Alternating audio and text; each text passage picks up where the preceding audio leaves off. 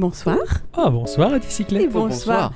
Octocom et bonsoir Ixon. Et bonsoir. Ah, bonsoir, Oh. Ixon. Bonsoir Octocom. Oh là là. Ah. Les Quel- quel- retrouvailles. Oh là Ouais, là. les- ces retrouvailles après ce centième épisode, euh, nous revoici un peu euh, eh ben, à l'unité, au numéro 1, au 101. Ah oui, c'est vrai. C'est un peu comme si on recommençait, hein, une nouvelle vie. Alors comment Oh non, encore une fois? Et non, Ah bon, ça va. ça J'ai continue. eu peur. fais pas. Vous allez bien, les loulous? Eh oui, tout à fait. Vous Comme avez un, passé une comme un bonne- vendredi. comme quoi. un vendredi, comme Voilà. d'habitude. Vous avez passé une bonne semaine? Mais oui. à vous gaver de jeux vidéo, en particulier un là que je Euh, regarde du coin de l'œil. Je oui. sais que lui, il s'en est, il s'en est mis plein la, Ah oui, je, je me plein suis les mis yeux. plein la panse aussi. ouais, hein, Ah. plein la dépense aussi. Ah oui, ah Oui. oui, la dépense aussi, ouais. Avec euh, God of War, hein, c'était. Ah là là. C'était et c'est toujours. Hein. Ah oui, non, ça, oui, oui, pas, complètement. fi- pas fini, ouais, ouais, ouais, ouais, disons, c'est un, c'est un- c'est un jeu, je pense, qui mérite vraiment euh, bah, les éloges qu'on lui fait. hein. Carrément, même l'équipe euh, de développement du jeu qui Santa continue Monica, encore et toujours à travailler dessus. Ouais, ouais. Qui, avec qui plus est, a fait 7 mises à jour en 7 jours. Hein Ouais. Donc, euh, Une mise à jour par jour, euh, pas mal. Très, très, très, très bien. C'est tout ce que tu as fait, euh, cela dit? Oh non, je joue au bateau aussi. Ah oui, bon, ça, Sea of Thieves, maintenant, c'est ancré dans le quotidien euh, de, nous- de- du trio geek. Ah, hein. J'ai moins eu le temps, je suis dégoûtée. quand Ouais, ouais, c'est vrai, c'est vrai. Surtout hier soir, tu as raté euh, ce passage où on a accumulé tellement de coffres, on a fait- soir, ah, pas de ouf. crâne Mais plutôt. vous faites que des trucs quand je suis pas là. Ah, c'est Faut pas dormir. c'est terrible, hein. ah ouais. Je suis désolée, monsieur. Moi, je travaille. Vous êtes en vacances, vous, mais moi, non. Euh, oui, bon, C'est pas mal quand même. On- Je me vengerai. On- Oui. On est assez nombreux finalement à graviter autour du système de Microsoft qui est le, le- le partage familial, hein, de manière à payer le moins possible le jeu, hein, puisque ça, Eh oui. hein. ça sert à ça. Alors ça cafouille un peu, bon, hein, voilà, c'est Mais une fois qu'on a trouvé la technique, ça fonctionne bien. Ouais, ouais, mais c'est pas évident. Bon, ça, ça reste du Microsoft, hein, à la, à la différence de, de Linux qui a un noyau. euh, chez Microsoft, il y a des pépins. C'est sûr. Alors moi de mon côté également, j'ai pas mal joué aux pirates hein, aussi. Euh, par contre, j'ai testé, j'ai forcé, hein, euh, puisque tout le monde en parle, tout le monde baigne dedans du Battle Royale, tout ça, tout ça. Donc j'ai testé Fortnite. Ah, alors. Sur, la, sur ma Xbox en tout cas. Et j'ai beau essayer, et je, je, comprends pas. Pour ma part, j'arrive pas. J'arrive pas à prendre part à l'aventure, j'arrive pas à être, à être hypé, comme disent les jeunes, par le titre. Je, je- je le trouve chiant, emmerdant, et euh, j'ai l'impression qu'il est opportuniste en fait. Il, a pas pris le temps de développer un univers, c'est juste que le Battle Royale il marche, vite on en sort un en mode free-to-play, tout ça.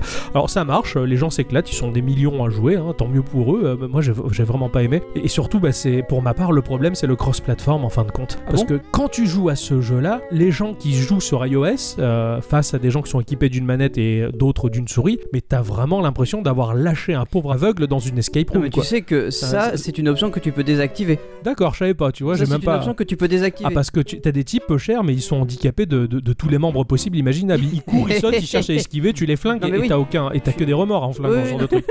C'est- terrible. Mais c'est cross-platform, mais oui, voilà, quand tu peux désactiver le fait de jouer avec des gens qui jouent sur PC. Qui est pas plus mal. Ouais, ouais, parce que franchement, on sent la différence et, euh, et c'est assez terrifiant. Et puis après, bon, voilà, j'ai. Non, j'ai pas kiffé, je m'éc- je m'éclate bien plus sur PUBG et sa difficulté exacerbée. euh. Oui, oui, bah oui. Ouais, donc voilà, c'est ce que j'ai fait cette semaine. Et puis du Sea of Thieves attire l'arigot. Et puis mon, mon jeu de la semaine euh, que j'ai pensé, mais ça j'y viendrai tout à l'heure. D'accord. Tu as fait quelque chose euh, à bicyclette? Mais J'ai travaillé. C'est la pire des choses. Ah ouais, ça. non là. Coucher trop tôt, on peut pas jouer aux pirates. Non, franchement, c'était nul. Ouais, euh, le monde du ça travail, que je euh, suis contente c'est de la merde. euh, vendredi et d'être un petit peu en vacances. Exactement. Alors avant de rentrer dans nos rubriques euh, respectives que l'on a travaillées et peaufinées tout au long de la semaine, euh, on va faire le petit tour de table traditionnel. hein. Ne perdons pas les bonnes habitudes Ah après non, il ce ne faut pas. centième épisode, hein, surtout pas. Eh bien, mon cher Alexandre, je te laisse ouvrir le bal. C'est pas le Alors- trou. Oui. Oui. Euh, ben écoute, il s'avère que Edmund Macmillan, le créateur de Super Meat Boy et de Banning of Isaac, entre autres, hein, ah, eh oui, euh, eh ben il a donné du nouveau sur son jeu de Legend of Bumbo, pas la petite automobile, hein, Ah oui, Ah oui. euh, qu'il a annoncé en 2016 et étant prévu pour le premier semestre 2018, hein, donc euh, bon bah il, est, il a été repoussé, hein, je, je sais pas trop quand est-ce qu'il sortira. Ce sera un jeu, un match 4 dans l'univers de Binding of Isaac, un puzzle RPG au tour par tour. J'ai vu les visuels, c'est magnifique à souhait. Ah, j'adore. Ah, la DA, elle est, elle est superbe. euh, C'est c'est J'adore, c'est tout en carton, on dirait, c'est génial, C'est c'est clair, ouais, il y a, trop, il y a trop un bien. côté Pe- Paper Mario, on va dire, dans l'univers de Binding of Isaac. C'est C'est ça. C'est ouais, c'est bandant, Binding of Isaac. Bref. Ah non, j'ai kiffé, tu m'as montré ça, j'ai vraiment, vraiment, vraiment apprécié le truc. Quoi. Ça a l'air super chouette. quoi. Ah ouais, ouais. J'ai très, très hâte qu'il sorte. J'ai envie de mettre mes mains dessus, mais euh, beaucoup, beaucoup. Ouais. Euh, ça va sortir sur Steam et iOS. D'accord. Ah d'accord, sur iOS aussi. Ouais. Ah, c'est bien, on pourra l'embarquer avec nous dans la poche. C'est et ça, ça. ça c'est cool, ça, ça va être nomade. Est-ce que vous vous rappelez le, ce chat là qui s'appelait Die With Me qui Oui, vous permettait sûr. voilà, 3% d'interagir de batterie ou 6%, je sais ça, plus. ça vous permettait d'interagir avec d'autres personnes qui, comme vous à ce moment-là, ont moins de 5% de batterie. Oui, voilà, c'était ça, ça. d'accord. Eh bien, j'ai découvert Words of Heart, autrement dit en français les mots du cœur. Et c'est un site de rencontre cette fois, donc c'est pas juste pour discuter, c'est vraiment pour faire des rencontres, qui vous permet d'être mis en relation avec des personnes qui utilisent le même mot de passe que le vôtre. Donc euh, précision quand suis- même, on te demande pas de mettre ton vrai mot de passe, d'accord? C'est des- c'est- on te demande de mettre un mot de passe que tu pourrais utiliser. D'accord. Voilà, pour euh, sûr- être sûr de pas te faire pirater ton compte en Ah banque. oui, là, c'est ce mieux, ouais. dommage. Ah ouais, ouais, d'accord. Voilà. Et en fait, le but du jeu, bah, c'est surtout de te montrer combien de personnes différentes sont susceptibles d'utiliser les mêmes mots de passe et te faire prendre conscience que Azertien 2, 3, 4, c'est vraiment pas bien. C'est rigolo comme type de rencontre. C'est pas mal. ouais, T'imagines les mecs qui se rencontrent, euh, et, euh, qu'est-ce qu'on a en commun, le même mot de passe, ouais, Waouh, génial. Quand tu grand raconteras amour. ça à tes enfants, comment vous êtes rencontrés? Écoute, c'était une histoire magnifique. On avait le même mot de passe. Ah là là. Incroyable. C'est putain, je sais pas quoi en penser du coup. C'est un peu le truc what the fuck, mais ça m'a fait marrer. oui. vraiment, ouais. Disons que la- l'idée derrière est bonne, quoi. C'est ça. Alors cette semaine, je n'ai je n'ai pas beaucoup touché à, à ma Switch, euh, puisque j'ai joué essentiellement à Sea of Steve euh, et à mon jeu de la semaine, certes. Mais cela dit, j'ai vu des tas de choses euh, qui, qui gravitent autour de Nintendo en ce moment, Ah, oui. puisqu'on est nombreux Nintendo Addict, et ne serait-ce que euh, euh, Octopath Traveler, que j'attends avec une impatience démesurée, Oh, ouais. ce, ce JRPG euh, qui a tout pour me plaire en tout cas. Euh, la démo, la démo a été téléchargée 1,3 million de fois. Ah oui, quand même. Euh, donc c'est quand même très encourageant pour l'équipe. hein. Ils, sont, ils sont quand même euh, très hypés et euh, on apprend de ce fait aussi que l'OST tiendra sur 4 CD réunissant 80 morceaux au total. Ah ouais. Donc voilà, l'é- l'équipe elle est à fond. La, la démo n'est pas représentative non plus du nombre de personnes qui vont acheter le titre, mais quoi qu'il en soit, majoritairement c'est c'est pas mal déjà. Enfin voilà, ça, ils, sont, ils sont hyper à fond. quoi. L'équipe est très contente en tout cas. de- Ah bah, tu un beau m'étonnes. succès. ouais. Ouais, un beau succès pour une démo et je pense que le jeu il va, il va faire. Il va faire cartonner. Et il va pas tarder à sortir en plus. Ouais. Ouais. C'est rigolo que tu parles de Nintendo. Bah, T'as pas l'air de rigoler tant que ça, mais. euh, Bah, non, j'ai pas l'air de rigoler tant que ça, mais euh, eux non plus, hein, parce que tu sais que Tatsumi Kimishima, il a décidé de, eh ben, de partir de son poste. Tout à Ah, fait. il sa retraite. Ah ouais. Et oui. Va aller L'ex-financier de la banque Tokyo Mitsubishi et Eh oui. ex-DRH de Nintendo maintenant. Voilà. Tout à fait. Donc euh, son successeur, euh, Shuntaro Furukawa. merci, Funtaro euh, Fukukawa, un homme âgé de 46 ans quand même, hein, Ouais, ça ouais. fait de lui le plus jeune euh, directeur de Nintendo, Nintendo, depuis ouais. euh, la famille euh, Ya- Ya- Yamauchi. Exactement. Donc, euh, Il était ancien cadre et superviseur chez Nintendo. C'est ça. Tout à fait. Donc bah, bah, bienvenue à lui. C'est ça. Genre Il c'est est- mon pote quoi. Il est joueur NES, qui plus est. hein. Il a joué à, à la Famicom à son époque. Et, ah oui oui oui et bien sûr tout oui à oui. fait. Donc c'est un, c'est un joueur, c'est un gamer ce type-là, et en plus il, il éprouve beaucoup de respect pour Miyamoto. Il a déclaré lui-même. Ah ouais génial quoi. Putain. Qui n'en a Ah. pas Mais moi, ce mercredi 25 avril qui vient de s'écouler, j'ai vu que la start-up Cinemur et Sony Pictures Home Entertainment ont organisé une première mondiale pour les détenteurs de casques de réalité virtuelle. Vous avez vu ce truc-là ou pas? Non, du tout. Pas du tout, pas du non. tout. Donc en fait, tu avais ton casque de réalité virtuelle, tu téléchargeais une application qui s'appelle CineVR et tu pouvais bénéficier d'une projection de film dans une salle de cinéma virtuelle. D'accord. Voilà, donc il fallait que tu t'inscrives sur le site pour avoir un code de téléchargement. D'accord. Il y avait maximum 2000 personnes, il me semble, qui pouvaient Ouais. assister à la séance. Le film était diffusé en streaming haute définition, son stéréo, etc., en français. Et c'était euh, Jumanji pour fêter son arrivée sur les sites de VOD. D'accord. donc D'accord, Tu mets bon. un casque pour te retrouver dans, Dans une salle de cinéma. C'est très- Mais du c'est coup, bizarre. tu voyais les gens autour de toi. Qui te 2000 représentent- personnes? Tu, Alors, tu voyais pas 2000 personnes, je crois que tu voyais la dizaine de personnes autour Ouais, de toi. Et donc, tu les voyais qui pouvaient interagir, tu pouvais voir leur. T'étais représenté par un avatar, etc. Et D'accord. tu pouvais mettre des émoticônes apparemment pour dire ce que t'en penses. Enfin, L'idée, elle est quand même L'idée est un peu rigolote. c'est- un peu rigolo quand Voilà. même, mais bon. Je- je- J'ai du mal aussi à comprendre vraiment l'intérêt de la chose. Ouais, en que- plus, j'imagine vraiment les emmerdeurs qui vont s'amuser à se mettre debout, enfin, tu, Ouais, à faire les ça, couillons, ouais. quoi, et à Ouais, te ouais. gâcher le Ouais, truc. c'est sûr que ouais. Parce que je, vais très rarement au cinéma, hein, c'est vraiment pas ma, ta- ma tasse de thé. Mais euh, l'une des meilleures choses pour moi dans le cinéma, c'est le moment où j'y vais. J'adore ce moment où je dois me trouver une place, je sors. C'est vrai Je que c'est la queue, je rigolo. prends mon ticket. Il y a une ambiance, tu te mets dans la salle, le film va commencer. tu- En fait, c'est très stratégique. Il faut savoir où est-ce que tu vas te placer et quelle meilleure sera la place. euh, Enfin, Un petit et peu t'es un peu deck quand t'as la, mo- la mauvaise place, ouais. ouais, ça. Enfin, quoi que moi, les, les mauvaises places, ce sont mes préférées euh, en haut dans le coin, tu vois. Là où il y a personne. Voilà, ouais, pour caresser le mur qui est tout mou, tout ça, ça, ça me- ça me plaît bien. Quoi On a tous euh, ces petits soucis. oui, euh, oui. Le co-créateur de Diablo, euh, David euh, Brevik, eh ben, il a emprunté une, euh, une formule notamment propulsée par Terraria et Starbound pour euh, mélanger euh, ce qu'il sait faire de mieux, à savoir du RPG, avec euh, du loot à foison et un jeu qui s'appelle Lursk Bellow. D'accord. Je pense que ça, ce jeu, il peut carrément te plaire. Il est désormais en accès anticipé sur Steam. Il a 6 classes, six classes ouais. jouables, des équipements générés aléatoirement à récupérer un peu partout, des combats de boss, de l'action en 2D euh, en Oui, ouais. pixels magnifiques. Le mec qui vient de chez Diablo en plus, donc il sait ce qu'il fait, voilà. Ouais, voilà, carrément quoi. Euh, T'as des capacités en combat, des arbres de talent, tu peux personnaliser ton héros. En somme, c'est un jeu qui va ça va, ça tabasser. D'accord. Ouais. Ok. Rappelle-moi le titre. Euh, oui, Lursk Bellow. D'accord, j'irai, j'irai voir ça. Ouais. Mais toute petite news, toute Oui. dernière petite news, euh, à mon grand étonnement, Nintendo, puisque j'étais sur la lancée, hein, euh, Nintendo a osé avouer, sans aucune honte d'ailleurs, hein, que euh, les jeux 3DS euh, sont prévus sur les catalogues de 2019. Oui, Et au-delà. ouais. Et au-delà. Parce que bah, le parc installé, il est quand même un peu énorme. Hein, le- tout- quasiment tout le monde a des 3DS, et même les non-gamers ont des 3DS euh, fi- finalement. Et le parc est tellement, tellement vaste qu'ils se disent, bah, ce, serait, ce serait dommage de, de la faire mourir si tôt. Mais finalement, ils la font un petit peu durer. Et, euh, Bah, quand, et tu je suis vois des- ravi. quand tu vois des jeux comme euh, euh, euh, Pi- euh, Pikachu, euh, dé- Détective. euh, Détective Détective Pikachu, Pikachu, ouais. euh, franchement, ils sont vraiment pas moches les jeux. hein. Euh, moi j'étais complètement bluffé, j'ai halluciné que ma 3DS fasse ça, même si le, le- le jeu s'adresse à un très jeune public. Hein, euh, cela dit, graphiquement, le il m'a fait tomber par terre ce jeu. J'ai fait la démo, je fais non, mais c'est pas possible, la 3DS elle fait ça. Elle... Bon, moi j'ai qu'une trouille maintenant, c'est qu'ils nous mettent un Animal Crossing dessus à nouveau et pas sur Switch. Hein. Mais... Euh, bon. Bon, et puis même on sera content quand même, Nah, de toute manière. je le veux sur Switch. Eh bien, en tout cas, voilà pour le petit tour de table. Oui. Et bonjour ou bonsoir à tous et toutes. Et surtout à toutes. Et bienvenue dans ce podcast numéro 101. 101. Et oui, c'est le 101. ouais, ouais. 101. Petit podcast euh, qui risque de faire paniquer certains euh, qui vont se dire Oh là là, Geekorama a changé ses habitudes. On a un podcast qui dure 10 fois plus longtemps. C'est normal. Euh, en fin de podcast, on va vous proposer euh, l'interview de, de Thomas, de Thomas qui est journaliste euh, chez Gameblog. Bon, il a eu la gentillesse de nous accorder un peu de temps euh, vis-à-vis de, des questions qu'on avait à lui poser, tout ça. Donc euh, voilà, en fin de podcast, vous allez retrouver son interview. Ça, ça fait plaisir et c'est quelqu'un qu'on aime beaucoup. Ah, carrément. Tout à fait. Voilà. Carrément. Et merci beaucoup encore. Ouais, que on lui redira merci tout à l'heure, il ferait bien. c'est à qui de commencer euh, cette semaine? C'est à toi. Ah ouais, c'est à moi de commencer. Alors cette semaine, j'ai fait un petit peu ma crapule, hein, ma Oh. crapulette. hein. J'ai zoné dans les bas-fonds euh, des, des grandes villes hein, pour, pour faire des choses pas très bien. Bah, Au travers un jeu, euh, un jeu duquel je suis un peu déçu quand même parce qu'il a fait plus de bruit que je ne pensais. Je l'ai vu émerger sur les stores et euh, je me suis dit tiens, je vais, je vais le tester. Il a l'air bien parce qu'il avait, il avait quelques avantages pour me charmer. Finalement, beaucoup en ont parlé, euh, bien Mm. plus que je ne le pensais. Donc euh, c'est- pas grave, je l'ai fait quand même. J'en ai vu des pubs aussi. Ouais, ouais, ouais. mais c'est Ouais. pas étonnant, c'est pas étonnant finalement. Bah, j'ai joué comme beaucoup, hein, finalement, euh, à Vandals.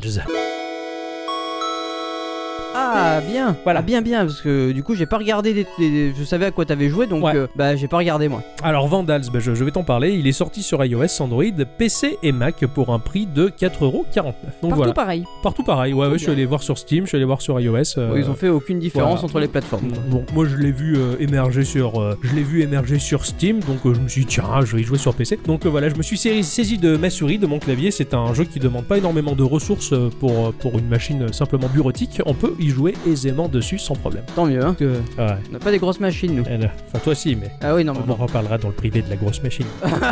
C'est un jeu qui est issu de l'association de plusieurs studios et plusieurs boîtes, euh, dont une qui s'appelle The Cosmographic, qui est un studio qui gère euh, tout ce qui est direction artistique sur des projets cinématographiques, des sites et des applications web, des jeux. Voilà, ils sont à la direction de la cohésion visuelle pour beaucoup de projets. euh, voilà, créatifs, c'est assez sympathique. C'est un studio qui a été fondé en 2014 sur Paris. Dans l'affaire, il y a quand même Arte. Ah, tout Hein de même. Voilà, la, la chaîne franco-allemande culturelle euh, que j'apprécie tout particulièrement. Si je dois allumer la télévision, généralement, c'est pour tomber sur les programmes un peu foufou de Arte. hein. Il y a des super bons programmes sur Ah Arte. ouais, c'est génial. Ouais. Moi, je- depuis tout jeune, euh, je regardais Trax. euh, C'était génial, Ouais, Trax. Ah excellent. oui. Voilà, il y, a- il y a plein de bonnes choses sur Arte. Donc, pour ma part, en tout cas, euh, voilà, c'est quelque chose que, que, je garde dans un coin de ma tête. Quand une télévision s'allume, j'essaie chez les gens en douce de prendre la télécommande et de mettre Arte sans qu'ils s'en aperçoivent. Merde, merde. C'est pas pour rien qu'on en a beaucoup parlé de ce jeu finalement. Oui, voilà, c'est pas pour rien. Il y a également euh, Ex Nihilo, euh, qui est un collectif de créateurs qui font des films d'animation, des documentaires, des soirées thématiques, des spectacles, des séries et des fictions TV. Voilà, c'est un, Ah, rien que c'est ça. un- c'est un collectif de personnes qui se penchent voilà, dans, dans les mondes de l'imaginaire euh, audiovisuel, euh, ça fait plaisir. Et le studio Novelab, euh, qui est un studio créatif euh, basé sur la technologie sonore basée sur Paris, duquel une branche s'occupe d'autant plus, on va dire, de, de l'audio lié aux Mhm. jeux vidéo, qui est Audio Gaming, fondé en 2009, dont le siège est à Toulouse. Ils ont bossé sur, euh, sur des films de George Lucas, ils ont bossé sur la série Assassin's Creed, sur Trackmania Turbo, voilà, ils sont... Ah oui, d'accord, ouais, Voilà, pour, des- euh, des petits branche. gens quoi. Voilà, pour la blanche audio gaming, en tout cas, ils se, ils se penchent voilà, sur, des, sur des gros titres, donc ils se sont penchés sur le plus petit titre de cosmographique qui est Vandals. Donc un, un jeu bien de chez nous, hein, un, Ah, un bah jeu oui. bien franchouilla. Vandals, avant tout, c'est un jeu d'infiltration typé tour par tour, euh, totalement dans la veine euh, des jeux comme Hitman Go ou Lara Croft Go proposés par euh, les Square Enix. D'accord. Tu sais, ces espèces de, de jeux euh, vus de dessus, euh, dont les déplacements ne sont pas libres, on va se déplacer de point par point. T'as peut-être jamais joué à Hitman Go ou Non, à Lara Go Croft Go, si. par voilà, contre. bah, Si, si. voilà, même principe. D'accord. Tout à fait le même principe. Un des rares jeux que j'ai acheté sur ma Surface, sur le, Play- sur le Microsoft Store. Ouais, Moi, je ouais. connais que Pokémon Go. c'est pas du tout Et du coup, c'est même en low poly, tout pareil Exactement. Ah, génial. Ça, je, je vais venir dessus. Alors, pour le gameplay, ce jeu-là est extrêmement riche d'ailleurs. Il y a eu largement de quoi me charmer. On va se retrouver face à un niveau, face à un level en vue de dessus. Le plan est en plongée qui évoque euh, largement la vue isométrique de tous les jeux vidéo de l'âge d'or qui m'ont charmé. On va se retrouver dans un, un environnement urbain plongé dans une ambiance nocturne. Voilà, le niveau est fixe, il n'y a aucun scrolling, rien ne bouge. Et euh, on se situe bien souvent dans des ruelles isolées, euh, des cours intérieures, bien loin du tumulte bruyant et vivant des artères principales des villes. On commence, cela dit, à Paris. C'est un cadre parfait pour l'infiltration, et moi l'infiltration j'aime bien ça. Ah oui, ça, on le sait. Je sais que toi tu détestes, tu fonces Ah ouais, bourrin. à moi, à moi franchement, moi on me dit, vas-y doucement, non, Non, c'est non. pas possible. Là, c'est Ixon, il défèque sur la patience.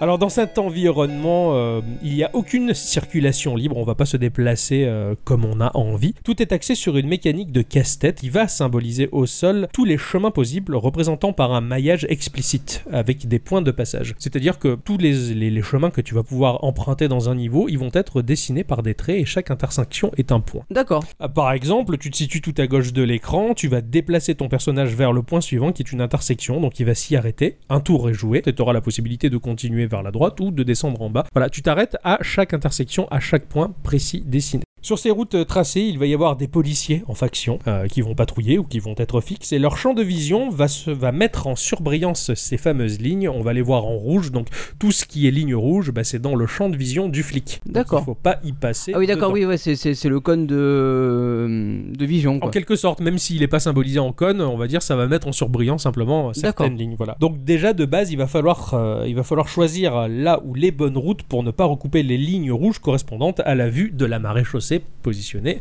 sur ces maps. Sur ces maps, il y a un point de départ et un point d'arrivée qui va se débloquer à condition de passer sur un point de l'objectif. C'est-à-dire que si on doit échapper à la police, ce n'est pas pour rien, c'est parce que l'on est avant tout un graffeur, un tagueur. Ah, elle fait des dessins sur les murs. On fait des scènes sur les murs. T'es voilà. un tiger. Non, non, je pas dans la poche. Euh, tu... Ah ouais. Ah non, Tiger pour moi. Ah non, ah oui, Tiger, soit tu m'as parlé du tigre là. Eh oui. Ah oui, moi je Le parle du jeu. tigre qui est en toi. Ah ouais, moi, je- ah oui, mais non, moi je parle de Tiger euh, le, jeu dans la poche le, là. le des mec années de, 80. de golf. Non, pas Tiger Wood. le- Ah. le- Vous m'emmerdez les mecs. Franchement, ils sont chiants ceux-là. Alors l'objectif à atteindre pour débloquer la sortie du niveau, c'est un point de passage sur la map. Il va falloir taguer le mur, c'est-à-dire que quand tu vas arriver sur ce point-là, tu as un icône représentant une bombe, une bombe pour taguer, hein, Oui, oui, oui, bah, qui oui. explose. Et euh, la surface en question, c'est-à-dire euh, le mur sur lequel tu vas taguer, bah, il va t'apparaître en grand écran réellement, et tu vas pouvoir taguer un dessin, un graphe, ce que tu as envie, mais tu le fais toi-même. Voilà. Avec ta- avec- Ah ouais, tu peux dessiner toi, quoi. tu dessines toi-même et, et c'est bien fichu parce que tu as même les, les- les détails de, de coulure de la peinture sur le mur, tu vois, ça Ouais, dégouline c'est un peu si t'as tendance à en accumuler un peu trop. Euh, alors t'as trois diamètres de bombes euh, disponibles et tu as plusieurs couleurs, et voilà, et avec ça, bah, tu, tu vas laisser ton blaze sur le mur. Euh, alors moi j'ai j'ai tout fait, hein. j'ai mis mon, mon pseudo Octocom, j'ai dessiné des bêtes, j'ai mis flics, euh, nique le gouvernement, enfin j'ai mis tout- toute la rage que j'ai contre cette société, je l'ai mis sur les murs de ce jeu-là, en essayant de faire joli parce que j'aime dessiner, donc c'est- assez sympathique, hein. J'ai mis à bicyclette je t'aime avec les cœurs, tout ça, enfin voilà, C'était même le premier quand même. Avant de dire nique la police, il a mis moi d'abord. Oui, c'est vrai. C'est Quand même. fou. T'as été le premier, c'est normal, je déclare d'abord mon amour avant ma colère. C'est Oh, ça devient trop rose là. c'est dans attention, l'ordre hein. des choses. Voilà. Donc du coup, eh bien quand, quand on a fini de taguer, il va y avoir un dézoom et puis bah, dans le level sur le mur, effectivement, tu vois ton petit dessin et en même temps, il va se- s'additionner à ta collection dans un album que tu peux consulter à, à plusieurs reprises. Cette action faite, quand tu vas taguer, il va y avoir un bruit qui va être symbolisé de manière explicite sur une large zone et si un flic l'entend, eh bien il va se déplacer pour voir ce qui se passe et à partir de là, bah, puisqu'il se déplace, il va falloir essayer de le fuir pour pas se faire choper par le keuf. D'accord. Et du coup, bah, entre le puzzle du peu de déplacements possibles disponibles par les maps et les déplacements des policiers, c'est des fois très compliqué. Il faut s'y reprendre à beaucoup de fois pour essayer de s'en Ouais. sortir, d'où l'année, enfin, d'où le casse-tête, on va dire. Quoi. Donc on est d'accord, au départ, quand tu dois atteindre le mur à taguer, Ouais. c'est pas grave si tu croises le flic du coup. Si, si tu croises le flic, il te chope aussi. Ah d'accord, je pensais que c'était qu'une fois que tu avais accompli ton il méfait. faut jamais se faire choper. Et quand tu tags, bah, il va sortir de sa zone de patrouille ou de, de là où il est et essayer de voir ce qui se passe. Du coup, tu peux créer une attention, enfin, tu vas la- le retenir à un endroit particulier et toi, peut-être que tu peux l'esquiver, passer par la sortie. Enfin, voilà, tout, tout est tout se goupille autour de ça. Pour débloquer même certaines situations, tu peux siffler pour attirer l'attention des flics ou même jeter, ramasser une bouteille et jeter une bouteille beaucoup plus loin que la portée du sifflement, donc pour l'éloigner d'autant plus, donc il faut jouer avec ça. Des fois, tu peux même passer par des égouts, en quelque sorte, ça va te téléporter d'un point A à un point B sur la map pour essayer de, de les esquiver. Enfin, il y a beaucoup d'éléments de gameplay qui se mettent en place au fur et à mesure pour justement éviter. Ça, ça a été piqué des tortues ninja. ça. Ouais, je suis persuadé.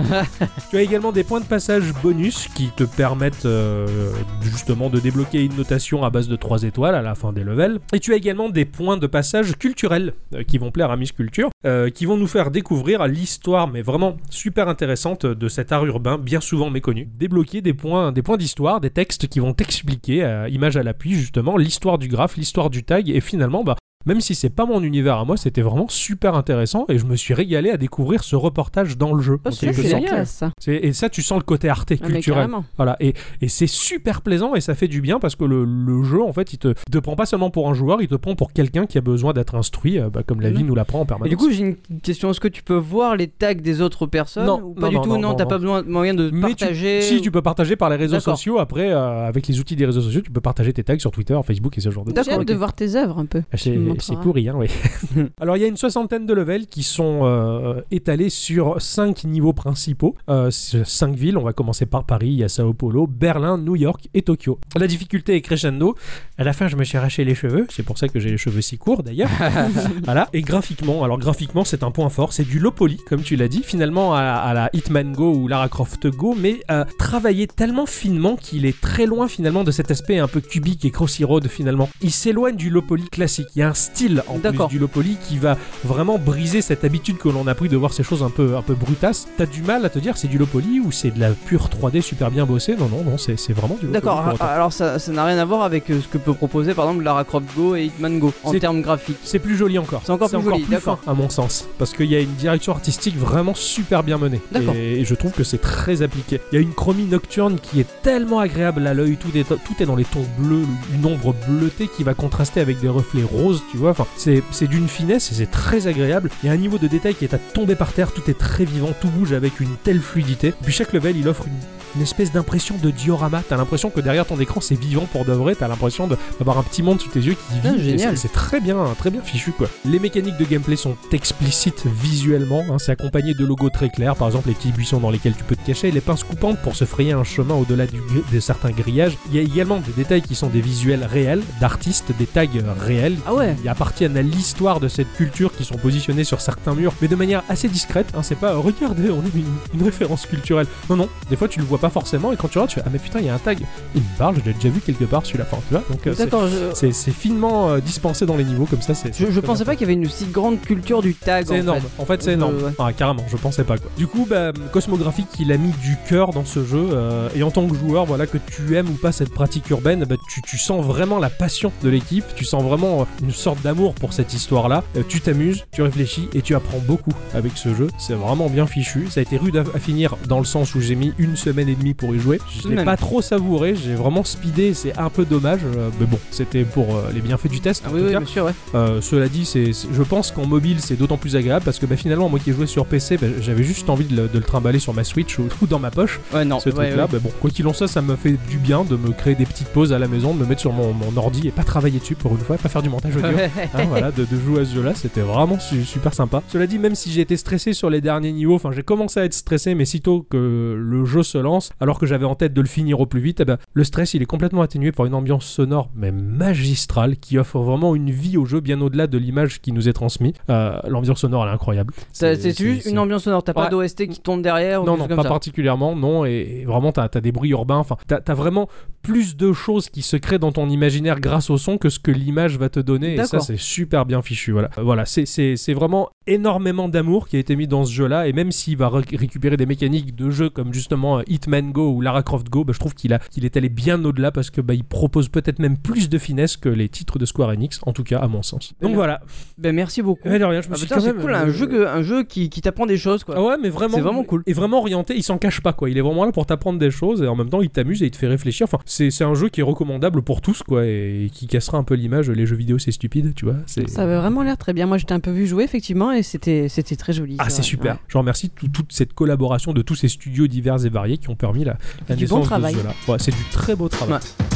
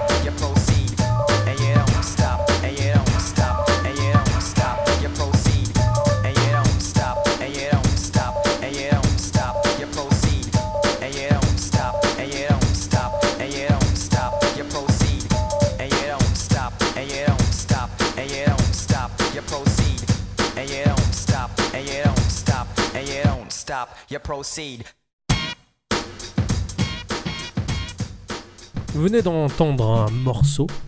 Un morceau qui n'est pas dans mes habitudes mélomanes. hein, ce- ce Oh. n'est- ce ce n'est pas mon genre. Le hip-hop, ce n'est pas particulièrement mon genre. Mais, mais c'est- celui-là, il a toute une histoire. C'est un artiste qui s'appelle Martin Evenson qui a sorti un, un morceau dont le titre est And I Don't Stop euh, du jeu Shell Shock sorti sur Sega Saturn et PlayStation 1 en 1996. Alors pour un morceau de hip-hop, il est plutôt cool parce qu'il est, euh, il navigue, j'ai l'impression, entre Sur les flots. en- Sur les flots. Il navigue sur les flots. non, non, il navigue et il coupe mes phrases pour dire de la merde des fois. Désolé, mais C'est infernal. c'est juste du hip-hop. euh, c'est. Normalement, c'est pour ça que tu l'aimes. Ah, sur les flows Eh oui. Eh oui, bah moi je crois que tu me faisais une référence à Sea of Thieves mal placée. Mais non, mais- super blague, elle était bien. Ah oui, c'était bien Je suis désolé, mais. Ah, tu, tu peux Euh, Un morceau qui est... Je sais pas ce que je disais. Euh, un Qui titre- navigue. Oui, qui navigue, ouais, voilà, c'est un, un- qui navigue sur les flots. C'est un jeu qui nous plaçait dans un conflit qui s'enlisait, euh, duquel le pays imaginaire dans lequel on était, en tout cas, n'avait du mal à s'en sortir. Mais cela dit, on incarnait une recrue qui finit par s'engager dans une milice improvisée dont l'efficacité est bien meilleure que les vaines stratégies militaires. On rejoint un gang, un gang de mercenaires de la rue, un des types de la street, tu vois, puisque j'étais Ah oui. dans les graffeurs et les taggers, je me suis dit autant prendre un morceau de la rue, tu vois. Tu, tu as raison. Voilà, Euh, donc euh, ces types-là, tous natifs du ghetto, euh, bah, ils avaient des chars d'assaut euh, que l'on pilote et ces chars étaient camouflés avec des tags et des graphes, justement. voilà, la, la BO de Shell Shock était vraiment d'enfer, comme vous avez pu entendre ce petit morceau-là. Martin Evanson, qui est également un compositeur pour le cinéma et le jeu vidéo, puisqu'il a fait des morceaux pour Tomb Raider 2. Ah, Ah oui, tout de Voilà. même. Quoi qu'il en soit, ce jeu, bah moi, il m'a- il m'avait bien plu, même s'il était extrêmement vide et extrêmement moche. je je, je, je l'ai pas fait, tu Non, vois. non, bah, Dieu t'en préserve, parce que franchement, c'est vraiment des jeux de, de 3D de première génération. Euh, Ah non, mais je, Voilà. je- oui, je suppose 96. euh, Ah, c'était, c'était- ouais. et, puis c'est- et puis même par rapport à d'autres qui se faisaient, il, il était pas si beau que ça, mais bon, je m'étais quand même un peu éclaté. D'accord, C'était bah, l'essentiel. merci beaucoup. C'est à moi, je crois. Ah oui. Ah, et c'est à ce moment-là qu'on on va se marrer. Parce que. euh, ah moi- oui, c'est vrai. Ah oui. Ah, oui, Je, oui, c'est, je sais à quoi il a joué. euh, oui, parce que moi cette semaine, donc j'ai joué à Wedding Escape. Ça en dit long sur ses aspirations. euh, fuite le- le- conjugale. Ah ouais, bravo quoi. Eh oui, eh oui, je tiens quand même à remercier euh, le gérant de California Games qui m'a montré ce jeu le jour où je suis allé chercher euh, God of War. Ouais. Hein, donc euh, Un prix qui merci défie- beaucoup. Un prix qui défie toute Ah, concurrence. absolument. le God of War. Ah, ouais, là pour le coup, ouais. Coucou David. Donc euh, c'est un free-to-play sorti sur iOS et Android et Amazon Apps. Et D'accord. sorti là-dessus aussi. Il est sorti sur Amazon Apps. Euh, il a été développé et édité par, eh ben, euh, j'en sais rien. Ouais, parce que, eh ben, eh ben, j'ai cherché de partout. Sur l'Amazon Apps euh, et le Play Store de Google, bah, c'est dit être publié par Firebird Ouais. Games, qui ont fait des jeux sur PC. euh, mes recherches n'ont rien donné. Euh, sur iOS, ce serait publié par un certain Raphaël Lima. Mis à part un joueur de foot et, et un restaurant, bah, j'ai rien trouvé non plus, même sur Twitter. Est-ce que t'as appelé le restaurant au moins pour ça Tu aurais peut-être dû. Euh, je, je sais, je me suis dit que non, bon bah du coup, euh, je- j'ai pas trouvé d'infos sur qui a fait ce Ah, jeu-là. c'est terrible. Ah, ouais, effectivement, le, je regarde également sur internet la vite fait. Bah voilà, oui, effectivement, t'as Firebird Games ou, ou t'as Raphaël Lima et puis, et puis c'est Raphaël voilà. Lima fait partie de Firebird Games. et j'ai cherché aussi et j'ai pas trouvé non plus. Ouais, ouais. Eh non, j'ai j'ai cherché même sur Twitter, ça, non, rien. Infernal. Ça, c'est, terrible. Euh, Wedding Escape, c'est un joli puzzle game euh, match 3 qui euh, ressemble à rien de ce qu'on a déjà joué.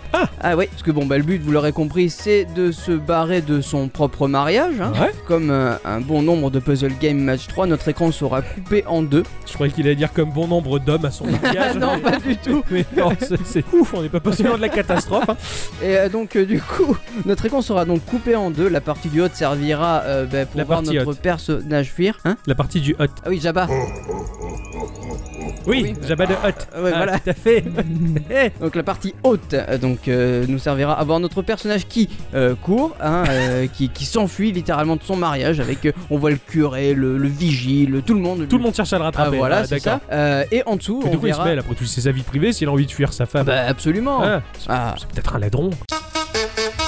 Bah, en même temps, euh, ils ressemblent tous un peu à des patates, donc euh, Ah, d'accord. donc bon bah voilà. Euh, donc en dessous, tu vas avoir la grille euh, Du match 3. du match Ah 3, voilà. Ça, ça, ça, ça me plaît quand même. Euh, je sais que tu adores les matchs Ah 3. bah oui, complètement. Puis ça fait longtemps qu'on n'a pas fait un match Ouais, 3, c'est vrai, coup, ça hein. faisait longtemps, ouais. Le jeu va euh, nous indiquer un certain nombre de coups à réaliser. C'est-à-dire que en haut, tu vas devoir faire par exemple, allez, je dis un, un chiffre au pif, 20 coups pour passer au niveau supérieur. D'accord, quand tu dis en haut, c'est sur la partie haute de la grille. Ouais, c'est ça. Ah, t'as une zone précise dans laquelle tu dois faire le nombre de coups définis. C'est ça. C'est-à-dire que, en fait, le jeu va te dire que tu dois faire le niveau en 20 coups. Ouais. Donc, euh, si tu matches 3 euh, cases, ça va te compter moins 3 sur, la, sur le décompte. Non, je D'accord. pense que c'est quand il parle de la partie haute, c'est là où on voit le bonhomme. Oui, C'est pas Ah la partie haute de la grille de. Oui, en haut, en fait, tu as le bonhomme qui court et sur le côté, tu as une espèce de, de- de feuille avec euh, marqué ah, le nombre ouais, de d'accord, j'avais pas compris. Ah putain, ouais, c'est moins compliqué que ce que je m'étais imaginé. Ah oui, ouais, quoi. bah oui, oui. Parce que du coup, là, tel que je l'avais compris, je croyais que s'il y avait 20 coups à faire dans la partie haute bien définie de la grille. Si tu faisais les coups. Ah oui, non, en non, dehors- pardon. Ah ouais, Pardon, ouais, voilà. excuse-moi. Excuse-moi, je me suis mal euh, exprimé. Non, non, La mais c'est peut-être version moi qui ai mal hard. compris. Ah oui, ouais, non, mais Ah, je non. sais que toi tu es. euh, Il y a du concept, je vais noter ça dans un coin. À l'inverse d'un PAD où ta grille, bah, tu peux la, enfin, tu peux prendre euh, une, une, une case et la mettre là où tu veux. Oui, tu prends une sphère et tu la Voilà. déplaces sur Là, l'intégralité. tu peux rien déplacer du tout. Tu fais juste inter- un intervertissement, un Eh ben, non. intervertissement classique. Eh ben non. Même pas. Eh ben non, quoi, parce qu'en fait, si tu cliques sur la, sur la case en question, la case en fait va devenir son inverse. Je m'explique. Sur la grille, tu as des euh, diamants bleus, des Ouais. diamants violets. D'accord. Donc euh, le diamant bleu est l'inverse du diamant violet, le diamant violet est l'inverse du diamant bleu. Tu as des pièces dorées et des pièces d'argent. D'accord. Euh, la pièce dorée est l'inverse de la pièce d'argent, etc. D'accord. Voilà. Donc si tu cliques sur une pièce dorée, elle va devenir argentée. Et si tu en matches 3, eh ben elles vont, elles vont euh, s'enlever et euh, s'enlever du décompte. Ah, C'est pas mal ça. Ah, c'est pas con du tout. C'est vraiment un type de match 3 auquel je n'ai jamais joué, quoi. Eh ben oui. Ah, c'est peut-être un auquel moi je pourrais jouer parce que je suis jamais capable de voir les combinaisons et peut-être que là j'y arriverai. Euh, oui, parce qu'en fait, alors le truc, c'est là, tu as vraiment le temps de C'est réfléchir. ça, Parce d'accord. que, parce que pour être franc, le jeu il est pas si facile que ça. D'accord. Euh, tu as le droit à 6 coups. Ah ouais, comme un flingue. D'accord.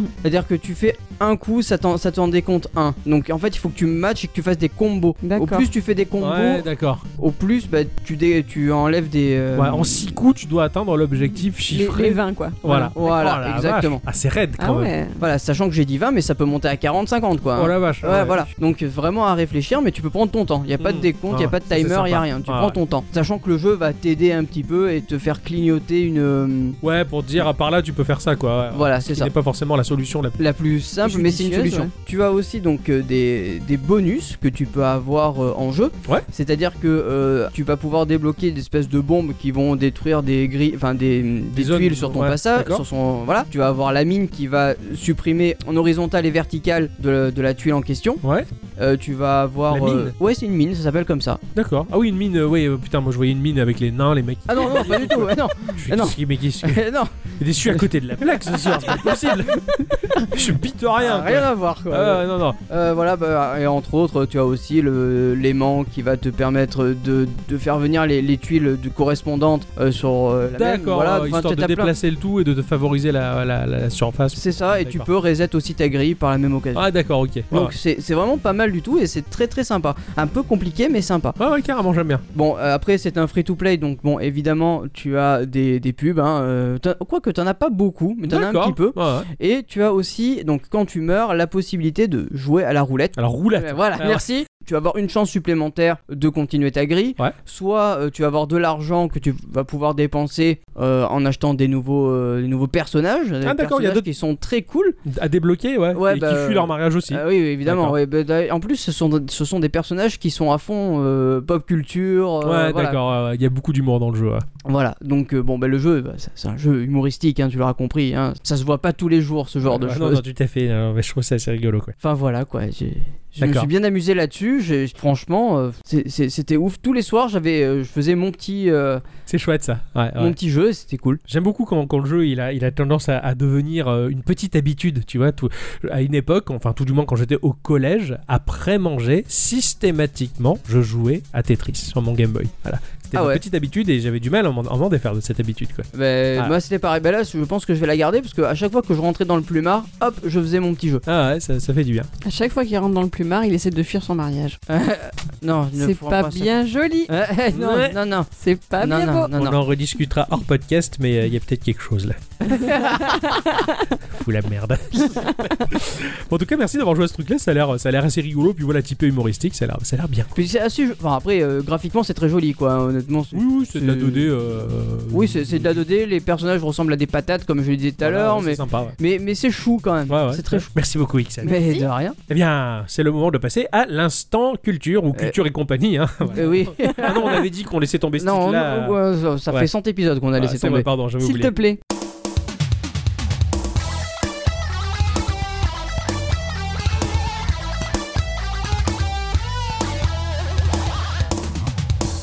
Alors ça va pas être facile pour toi, Octocom, vu que t'es à côté de la plaque, hein, il va falloir que tu te concentres. hein. Ouais, mais c'est parce que j'ai l'estomac, il est vide. Ah, voilà, d'accord. le cerveau commence à s'autodigérer tout seul Allez, Si sois t'es à côté de la plaque, il faut poser ton pouce dessus.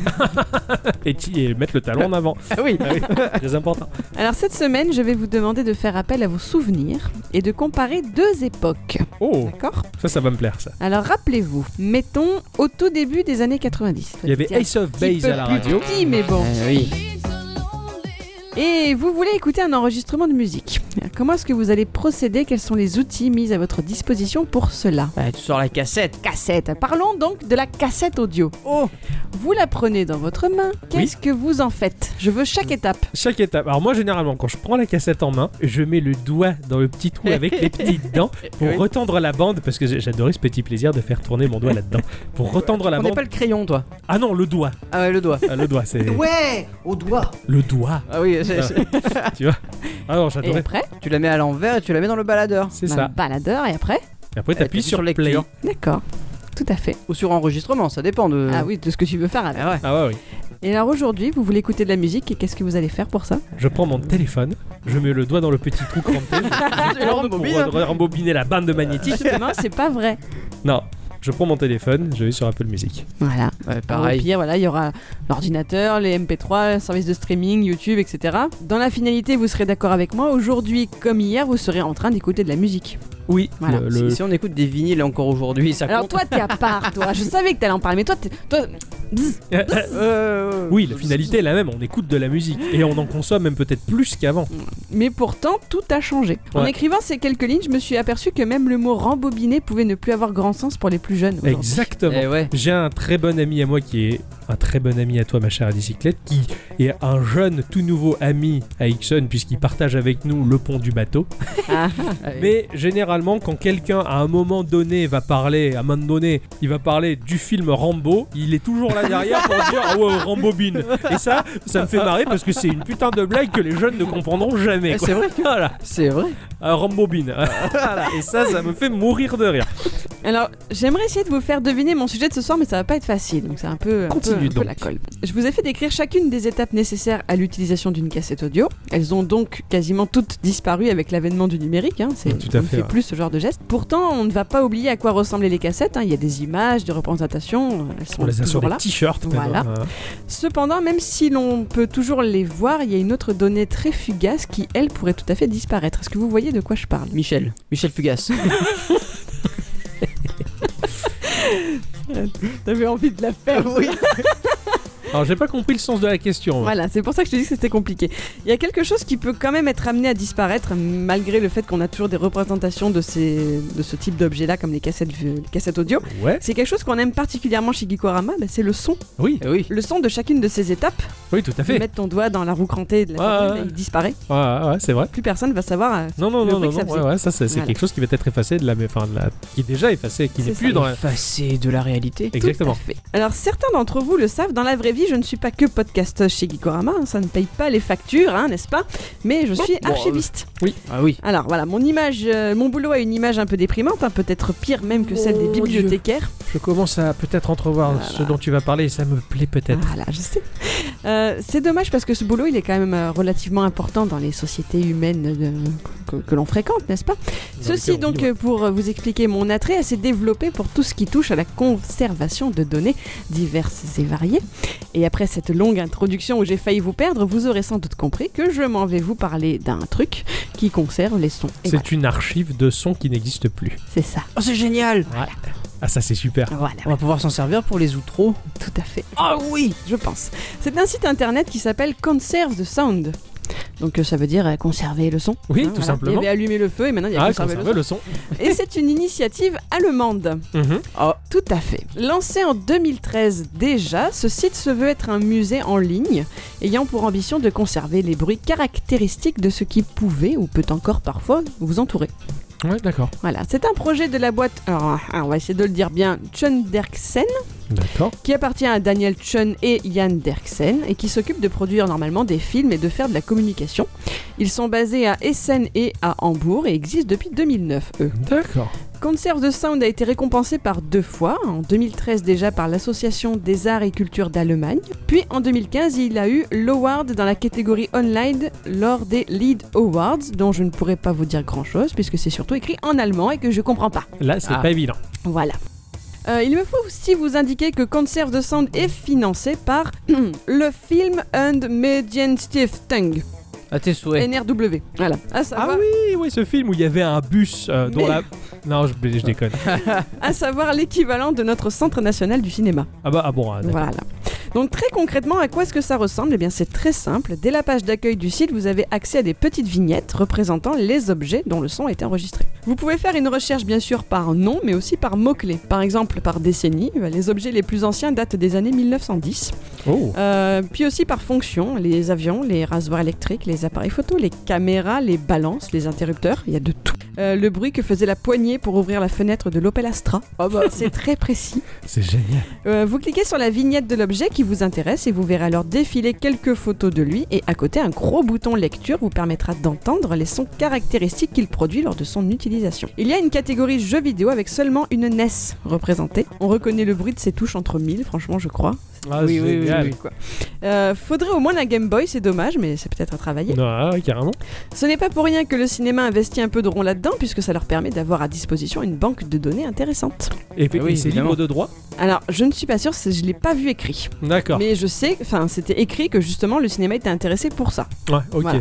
euh, peut-être que le cinéma est prêt à mettre une somme quand Ouais, même. voilà, ouais. Pour l'instant, il n'y a qu'une centaine de sons. D'accord. 103 pour être exact, je les ai comptés. C'est pas énorme.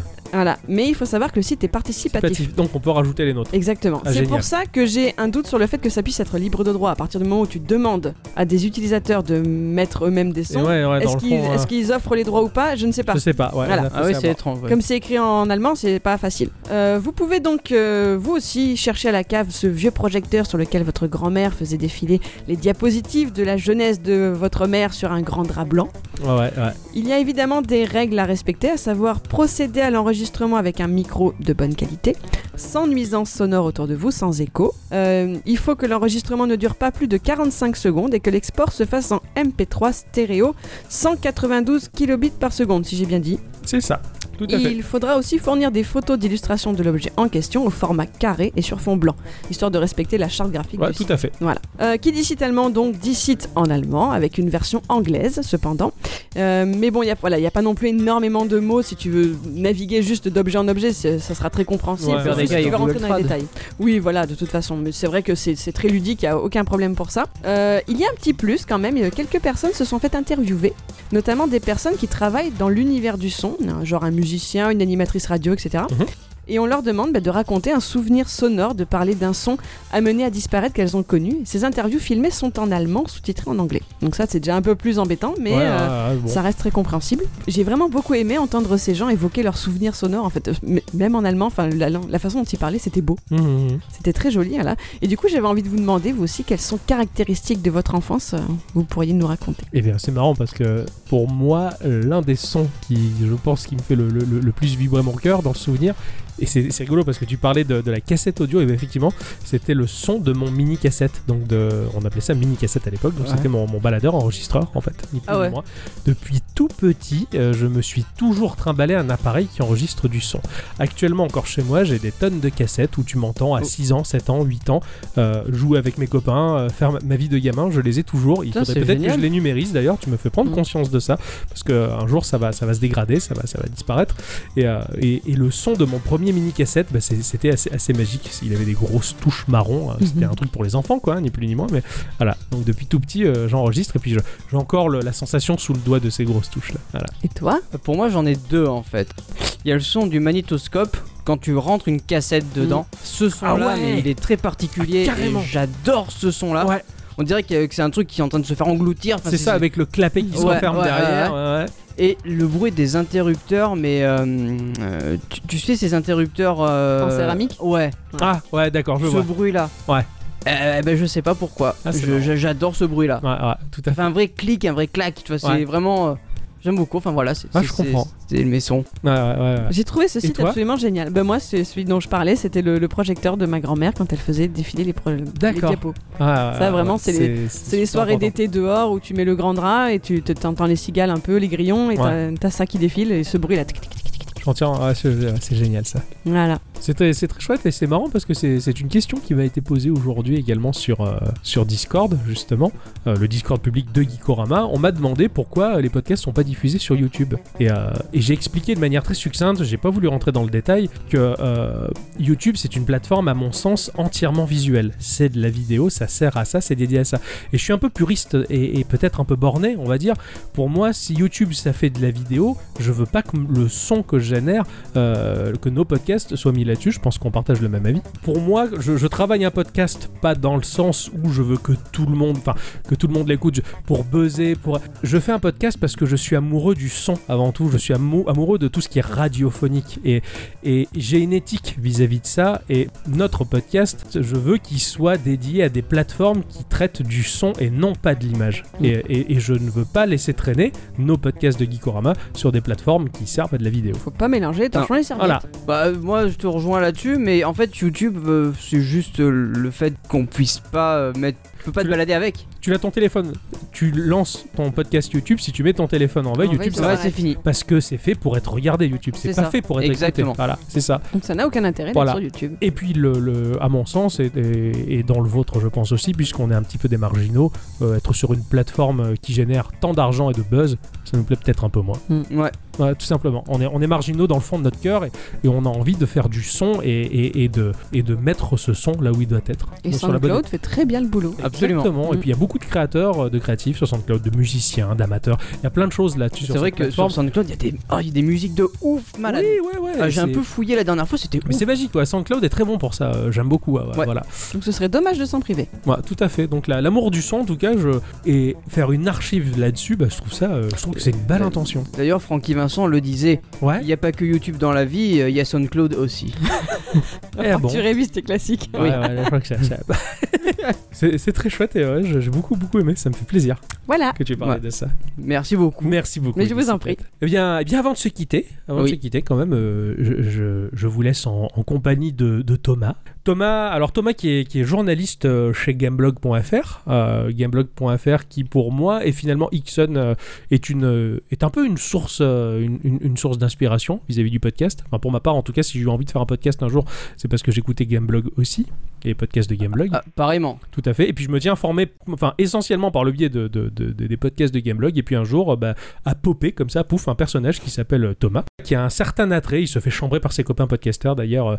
Euh, un certain attrait pour le jeu typé indépendant. Il en parle avec amour. hein, euh, Il y a qu'à voir l'effet incroyable que lui a fait Céleste dans sa vie. Mais en même temps, euh, Céleste.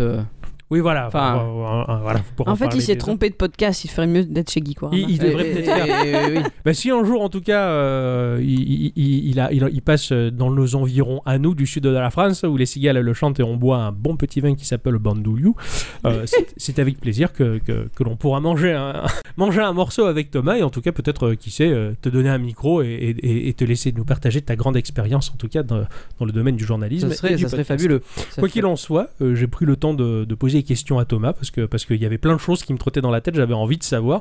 Et ben il a pris le temps de nous répondre et, et donc voilà, je, je vous partage avec plaisir la petite interview de Thomas. Et merci. Merci.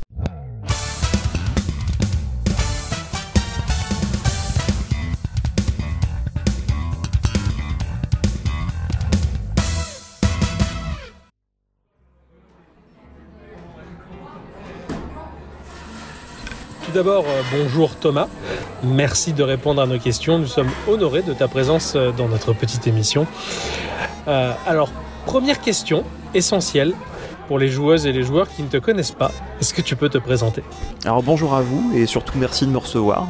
J'ai accueilli avec enthousiasme votre invitation, donc je suis très content d'être là pour répondre à vos questions. Donc je m'appelle Thomas et je suis journaliste spécialisé dans le jeu vidéo sur gameblog.fr. Alors Gameblog, euh, Gameblog qui est pour moi le podcast qui m'a donné envie de faire un podcast. Euh, alors deuxième question, comment a débuté l'aventure de ta passion du jeu vidéo? Euh, Tes premières machines, tes premiers coups de cœur, les jeux incontournables qui ont forgé ta culture de joueur? Alors ma rencontre avec le jeu vidéo, elle s'est faite vraiment très rapidement parce que avant même que je naisse, mon père avait découvert la micro-informatique avec son premier boulot et ça lui avait beaucoup plu. Donc il avait économisé, il était allé s'acheter euh, dans le 13e arrondissement un ordinateur qui était un Atari ST, qui a donc été la première machine sur laquelle j'ai commencé à jouer. Donc euh, l'ordinateur en fait était déjà chez mes parents avant même que, je naisse. Donc euh, il y a eu un contact quasi immédiat en fait avec le jeu vidéo parce qu'il faisait pas que du traitement de texte dessus, il avait, il avait des collègues qui lui passaient des jeux et euh, il en achetait de temps en temps. Donc j'ai beaucoup de souvenirs de, des jeux auxquels lui jouait. À l'époque, le premier Test Drive que je trouvais visuellement très très impressionnant et euh, un jeu de tir qui s'appelait Prohibition.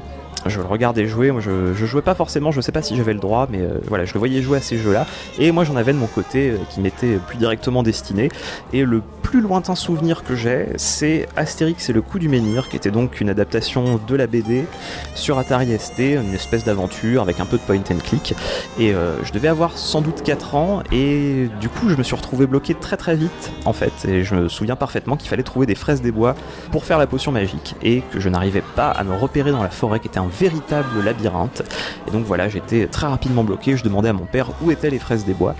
Et lui, bah, comme il n'avait pas joué au jeu, il n'en savait rien du tout, donc... euh, donc voilà, j'ai été bloqué très vite. Euh, je me souviens d'avoir beaucoup joué aussi à Toubin, un jeu où il fallait euh, descendre des cascades sur une bouée en choupant au passage des bières. Enfin, je, comprenais pas bien ce qui apparaissait à l'écran, mais voilà, je trouvais ça très drôle.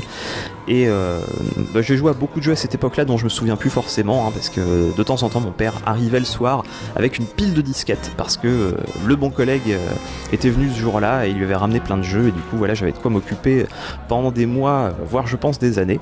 Et la première machine que j'ai eue vraiment à moi, c'est la Game Boy que j'ai dû réclamer euh, à corps et à cri pour mon sixième anniversaire, avec Tetris évidemment, et euh, un jeu de Simpsons qui était Escape from Camp Dendley. Euh, c'était pas un bon jeu, mais j'étais euh, dingue des Simpsons à l'époque. La série était pas bien vieille, mais euh, je la regardais depuis le début sur Canal+. Et donc voilà, c'est mes premiers jeux que j'ai d'ailleurs toujours. Je, n'ai pas revendu ceux-là, je les, ai, je les ai gardés. J'ai mes premiers jeux encore avec moi. Et bon, bah évidemment, après, euh, par la suite, j'ai fini par avoir une Super Nintendo, acheté sur une brocante, et puis là, ben, beaucoup, beaucoup de jeux qui m'ont marqué. À tout jamais, euh, la découverte de l'action RPG, euh, de la plateforme, ben, voilà, c'est énormément. Je, pourrais citer euh, une énorme partie de la ludothèque de la Super Nintendo comme étant une des plus grosses influences que j'ai eues dans ma vie. Et après, bon, voilà, au fur et à mesure, j'ai fini par acheter à peu près toutes les consoles, même si je, je jouais toujours très tard en fait au, PlayStation, je les avais en fin de cycle. Et voilà, ben, j'ai tellement, tellement de souvenirs que ce serait difficile de tous les lister évidemment.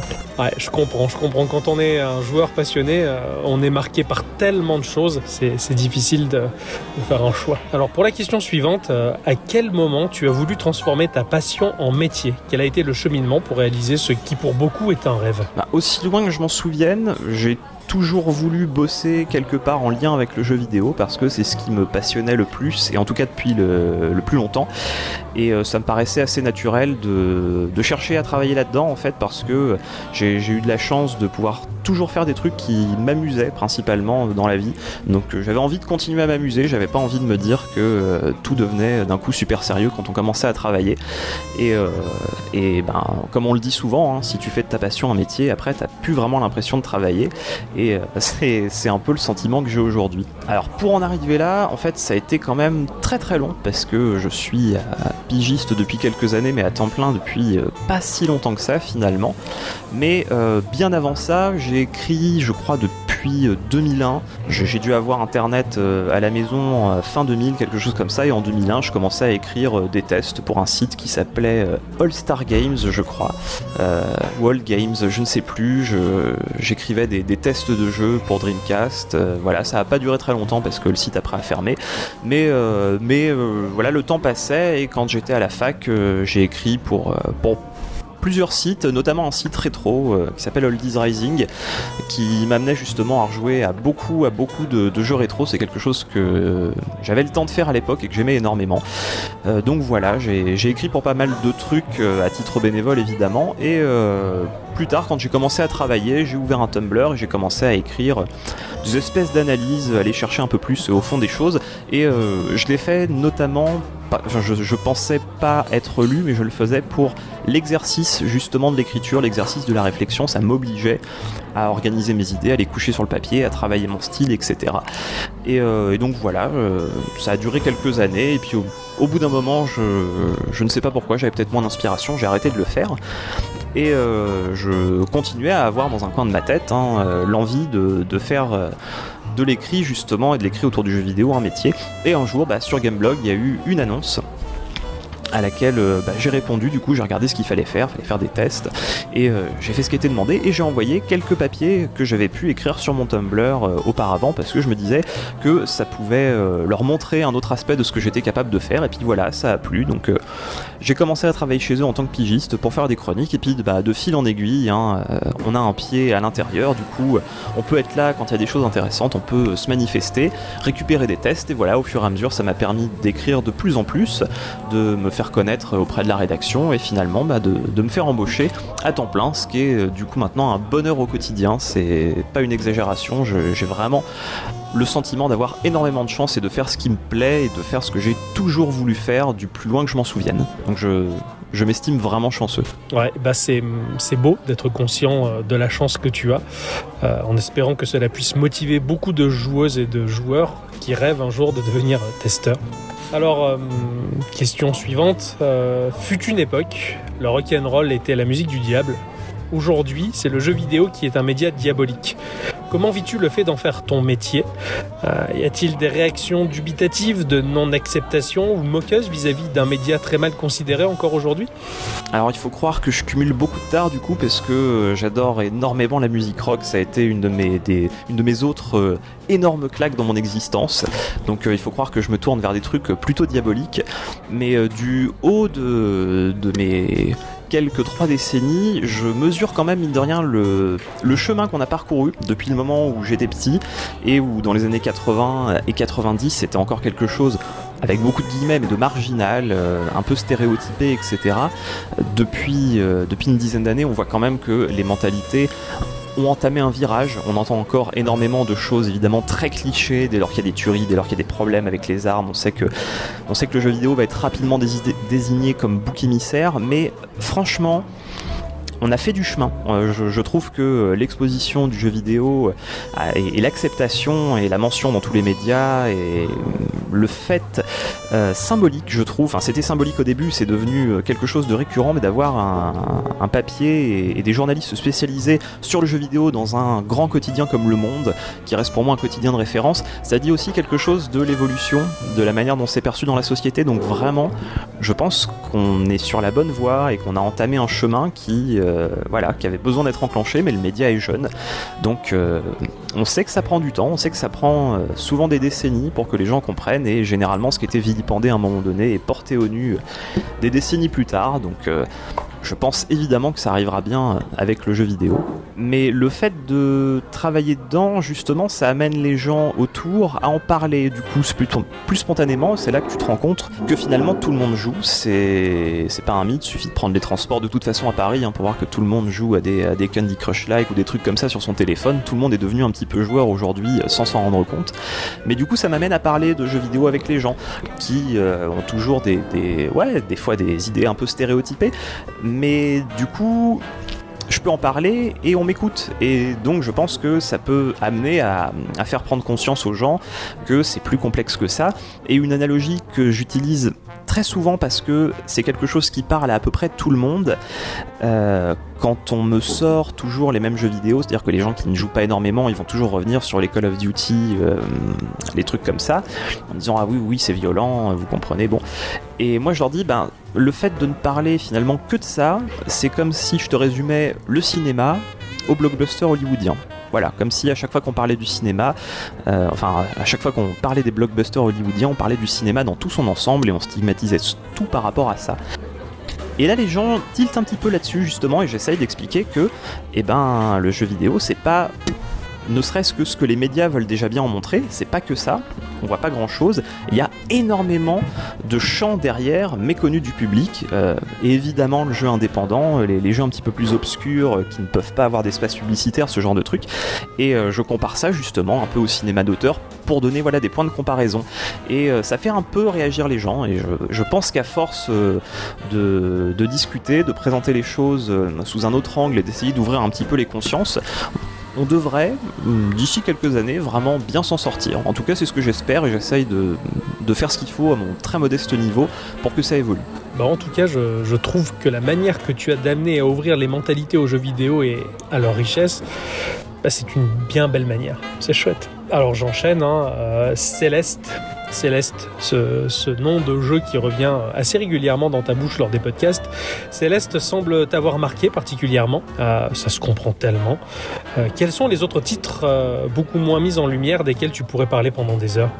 Alors oui, effectivement, je vais pas m'en cacher, Céleste, c'est clairement le, jeu le plus marquant de l'année hein, pour moi pour l'instant.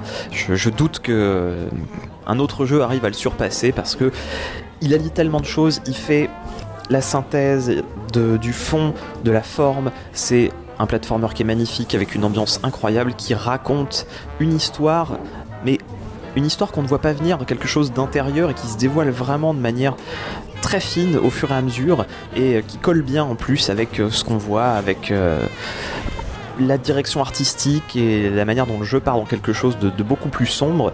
Et d'un autre côté, c'est un platformer intelligent et exigeant avec euh, des mécaniques qui sont simples dans les faits à comprendre mais euh, qui ont euh, qui, se voient décliner en fait de, tellement de manières et surtout qui poussent le joueur à aller en fait toujours plus loin. Quand on commence Céleste, la plupart des gens à qui je l'ai conseillé me disaient ah oui non c'est c'est vraiment dur hein, dès le début. En fait c'est pas si dur que ça parce que le jeu nous amène justement à comprendre comment il fonctionne, à réessayer et nous dit clairement dès le début d'ailleurs que la mort, hein, voilà, euh, on s'en fiche un peu, ça n'a pas grande importance. Et c'est un jeu qui t'amène à être meilleur, à, développer du skill et tu te rends compte justement à un moment donné si tu reviens un peu dans les niveaux précédents parce qu'en plus il y a- y a plusieurs couches, c'est un jeu d'une richesse incroyable, tu te rends compte à quel point finalement le jeu t'a entraîné, endurci et t'a permis de réaliser des choses que jamais tu n'aurais imaginé au départ. Et, euh, c'est des moments quand tu arrives à la, dans les derniers euh, B-sides euh, et les C-sides des, différents niveaux des fois tu te surpasses, tu fais des trucs après plusieurs centaines de tentatives hein, je, te dis pas que j'ai réussi les choses les plus compliquées comme ça aussi facilement. C'est des centaines d'essais. Mais quand tu y arrives voilà t'es es dans une zone, t'es dans une transe qui est, jubilatoire en fait. Et c'est voilà c'est la conjonction de tout ça qui fait que pour moi c'est un jeu incroyable et sans doute un des sinon le grand jeu de l'année. Est-ce qu'il y a encore un autre titre qui t'a fait rêver? Alors il y a un jeu dont je pourrais effectivement parler pendant des heures et des heures, c'est The Witness, parce que pour moi c'est le jeu le plus important de ces dix dernières années, le plus profond, le plus incroyable. C'est un jeu que j'ai attendu pendant très longtemps, depuis quasiment son annonce en fait, parce que j'avais halluciné sur euh, Braid, le premier jeu de Jonathan Blow qui avait été euh, un peu ma porte d'entrée vraiment dans, ce qu'on définit aujourd'hui comme le jeu indépendant. Et donc The Witness, je l'ai attendu pendant des années et euh, je sentais que Blow gardait une énorme part de mystère en fait parce qu'on ne voyait que au fur et à mesure la construction de cette île et ses puzzles puisque pour ceux qui n'y auraient pas joué The Witness c'est euh, un espèce de jeu de puzzle a priori à la première personne où on nous explique finalement rien directement, c'est le joueur qui décode, qui comprend, qui, à force d'essais, d'erreurs, euh, de réussite, comprend le langage du jeu et, euh, apprivoise son fonctionnement et réfléchit comme le jeu euh, attend qu'il réfléchisse. Et c'est pour ça que c'est un jeu pour moi incroyable, c'est parce que il se dévoile petit à petit, il y a énormément de couches, il y a énormément de profondeur dans The Witness, et c'est en y jouant que j'ai compris que j'avais raison d'attendre ce jeu pendant très longtemps en me disant toujours au fond de moi il y a bien plus que ce qu'on veut nous montrer. Jusqu'au bout, Jonathan Blow n'a pas voulu parler de ce qu'il y avait derrière, c'était euh, ces puzzles et euh, je voyais que les gens sur le net s'interrogeaient en disant mais ça va être quoi d'autre que ces grilles là qu'il faut remplir?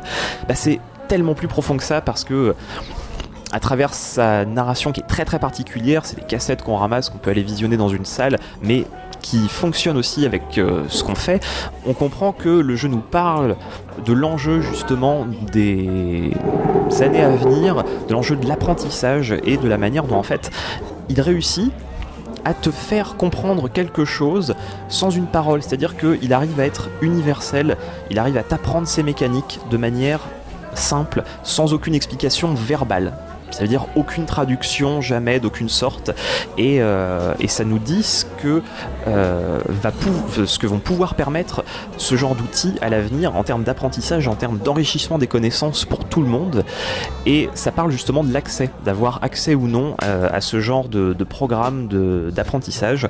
Et voilà, c'est un jeu qui dépasse évidemment ce qu'on y voit de prime abord. C'est un jeu qui nous amène à réfléchir aussi différemment et à voir finalement des, connexions un petit peu partout.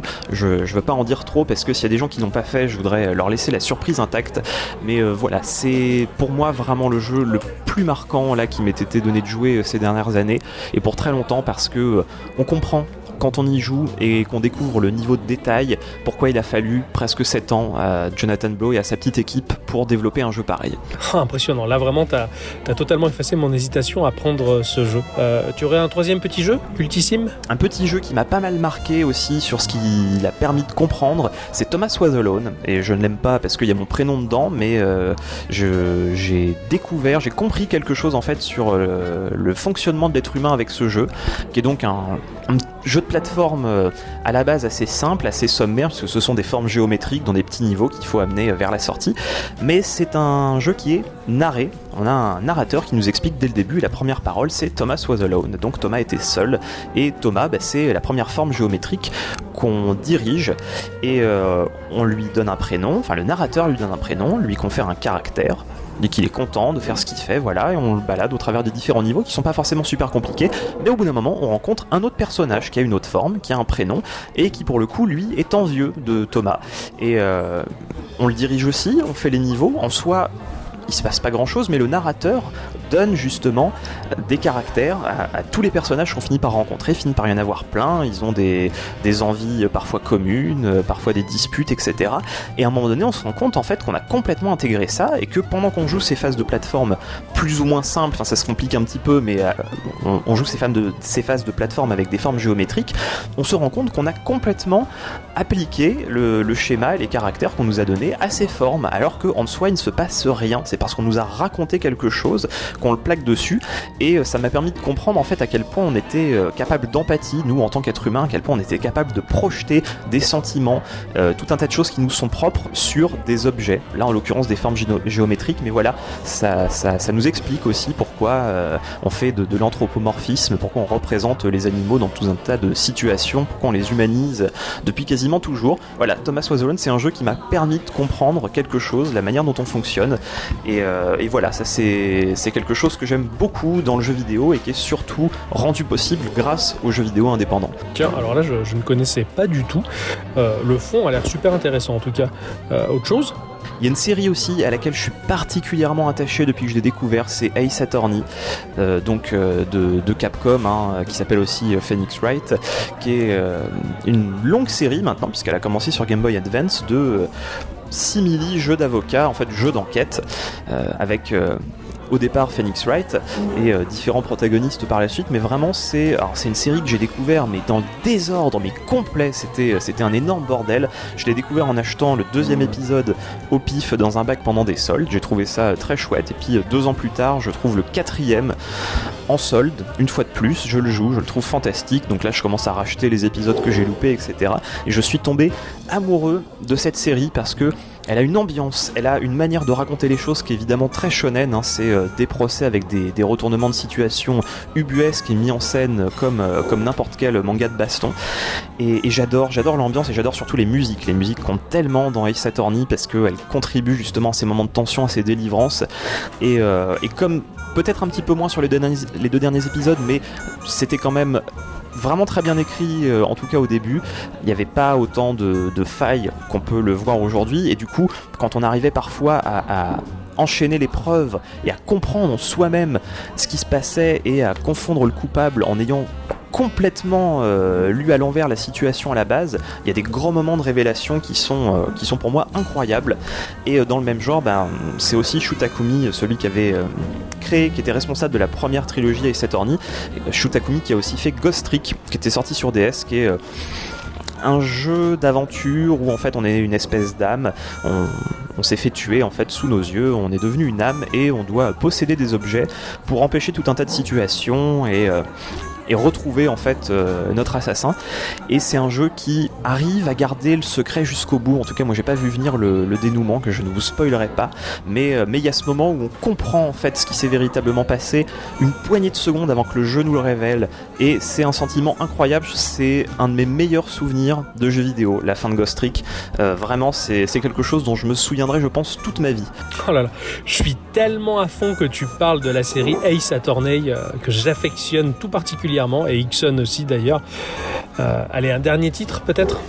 Il y a un autre jeu euh, dont je pourrais parler aussi pendant des heures avec beaucoup d'amour, c'est Fez de Phil Fish, que j'ai trouvé mais renversant. C'est un, jeu qui m'a bouleversé, qui est en plus arrivé euh, symboliquement dans ma vie à un moment qui était extrêmement important.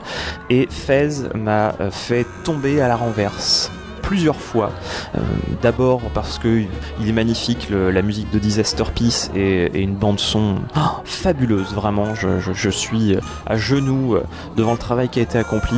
C'est un jeu qui a une mécanique qui est très intelligente. hein. On pivote le niveau, euh, dans les, on pivote les niveaux en fait dans lesquels on se balade. C'est euh, un peu labyrinthique et et il y a plein d'énigmes à résoudre. Et c'est un jeu qui, eh ben, comme The Witness en fait, on peut les rapprocher un petit peu cache énormément de choses et se dévoile au fur et à mesure et, fait preuve d'une profondeur et d'une ingéniosité surtout dans ses, dans ses énigmes. Parce que ça mélange plein de choses. Il y a des salles où on comprend pas du tout ce qu'il faut faire. Il y a une langue qu'il faut apprendre. À un moment donné, on peut éventuellement la décoder, euh, lire des messages cachés, mais il y a des salles où on comprend vraiment pas ce qu'il faut faire et on sent des vibrations dans la manette et on se dit mais au bout d'un moment en fait on se dit mais c'est un pattern qui est répété et si on essaye avec les gâchettes de reproduire cette combinaison, boum, ça débloque un truc. On arrive dans une salle, à un moment donné, on finit par tourner quelque chose qui ressemble à un QR code et là on le flash et là du coup on a euh, la résolution de l'énigme. Enfin il y a, y a plein plein de choses comme ça que j'ai trouvé merveilleusement ingénieuses dans Fez et une fois qu'on le termine à fond, en fait le jeu nous, ouvre autre chose. Euh, Il y a encore plein de trucs à faire et il y a un troisième niveau où on change presque de perspective et on se rend compte que il y avait tout ça depuis le début. Il y a plusieurs couches d'énigmes euh, qui vont hyper loin et en fait elles- elles sont là depuis euh, le tout début du jeu mais on ne les voyait pas ou on ne voulait pas les voir. Donc c'est vraiment vraiment comme The Witness. Et euh, donc c'est un jeu qui m'a qui m'a marqué. C'est devenu un de mes jeux préférés. Voilà il, est arrivé en plus à, à un bon moment dans ma vie. Et euh, c'est énormément de très très très bons souvenirs Fez. Voilà je jouez-y. Vraiment c'est pour moi un jeu absolument magnifique Ok, alors là, prononcer le nom Disaster Peace me met cache de bonne humeur. Je suis vraiment, vraiment ravi que tu aies cité Fez. Ah, Je crois bien que nos préférences pour le jeu indépendant se recoupent pas mal. hein. Alors nous t'avons entendu dans les podcasts de Gameblog et découvert par ce biais, euh, puisque nos moyens préférés pour suivre l'actu du jeu vidéo, euh, c'est le podcast en priorité. hein. Et quelle agréable surprise d'entendre un journaliste qui parle avec amour de la grandeur des jeux au ramage plus minimaliste. Mais d'où te vient cette ferveur pour le jeu vidéo typé indépendant Bah d'abord merci de nous écouter. Pour ceux qui connaîtraient pas Gameblog, je rappelle qu'on a justement le podcast que vous pouvez suivre en direct tous les lundis à partir de 18h30 et il est en replay audio pour tout le monde dès mercredi. Donc euh, voilà, si vous connaissez pas, euh, venez jeter une oreille. On y parle effectivement de jeux indés notamment. Euh, même si pour moi, je considère que l'arrivée du jeu indé dans ma vie, elle est arrivée tardivement, on va dire, parce que avant 2008, avant que Braid ne sorte, j'avais encore ce blocage un petit peu psychologique. J'arrivais pas à me défaire de cette idée que c'était important d'avoir un, jeu sur support physique, parce que je suis attaché à l'idée de pouvoir y rejouer tout le temps, dans n'importe quelle condition, sans dépendre d'une connexion internet ou ce genre de truc. Pour moi, c'est important pour euh, la place du jeu vidéo, ce qui pourra prendre euh, comme place dans l'histoire. J'avais du mal voilà, à me défaire à cette idée que j'allais juste télécharger un jeu, et bon, à un moment donné, j'ai vu les retours qu'il y avait sur Braid qui était sorti à la faveur d'un Xbox Live Arcade en, en 2008 et je me suis dit bon ok allez là faut vraiment arrêter d'être con parce que tu, tu vas passer à côté d'une merveille absolue juste pour ça. Donc j'ai pété le plafond de verre dans ma tête j'ai téléchargé Braid et j'ai passé euh, un moment incroyable sur euh, ce jeu qui m'a fait découvrir aussi du coup Jonathan Blow et à partir du moment où c'était fait, bah du coup, euh, voilà, une fois qu'on a franchi euh, le pas, la deuxième fois est beaucoup moins douloureuse. Donc euh, à partir de ce moment-là, j'ai acheté plein de trucs sur le Xbox Live Arcade, énormément de jeux indés. Et au bout d'un moment, j'ai fini aussi par aller fouiller du côté du Xena qui proposait là vraiment des tout petits jeux à quelques dollars et qui permettaient de découvrir des fois des grosses bouses et des fois des trucs avec un concept intéressant.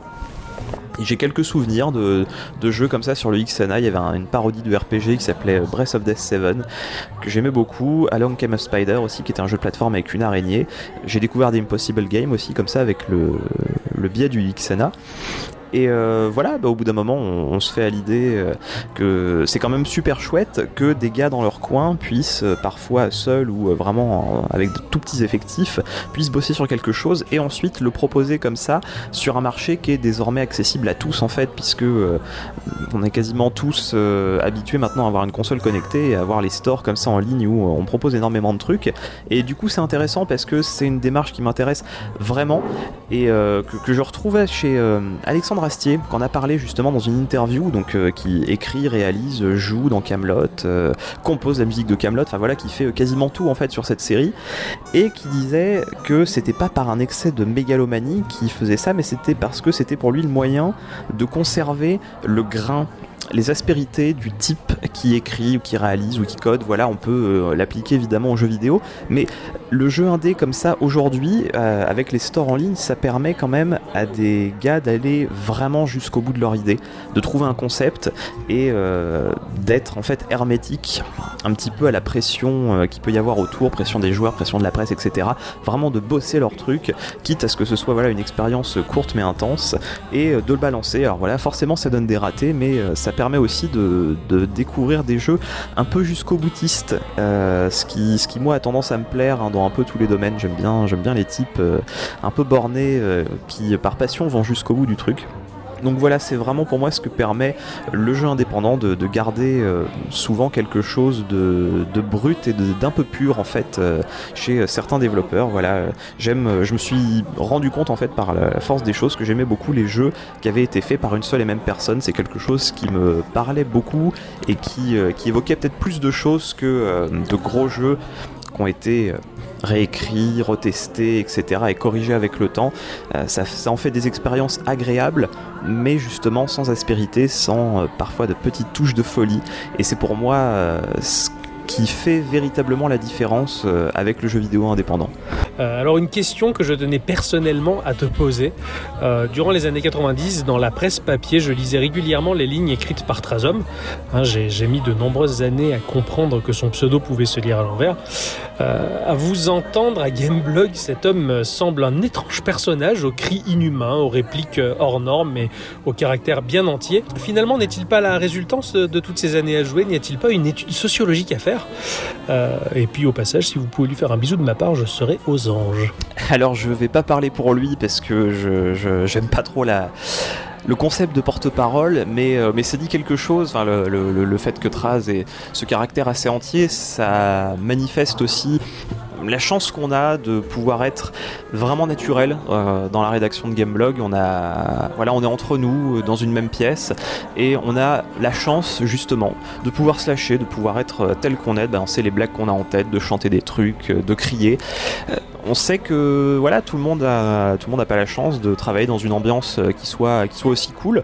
Moi, j'ai fait évidemment pas mal de boîtes avant d'arriver à Gameblog puisque c'était récent, et on peut pas avoir cette liberté de ton et, d'acte partout. Donc, euh, donc voilà, c'est aussi une chance qu'on a de, pouvoir gueuler quand on en a envie et que ça choque personne. Euh, au contraire, que ça fasse rire les gens, etc. S'envoyer plein de vannes à la tronche, c'est, ça atteste pour moi de, la bonne santé psychique et mentale d'une rédaction.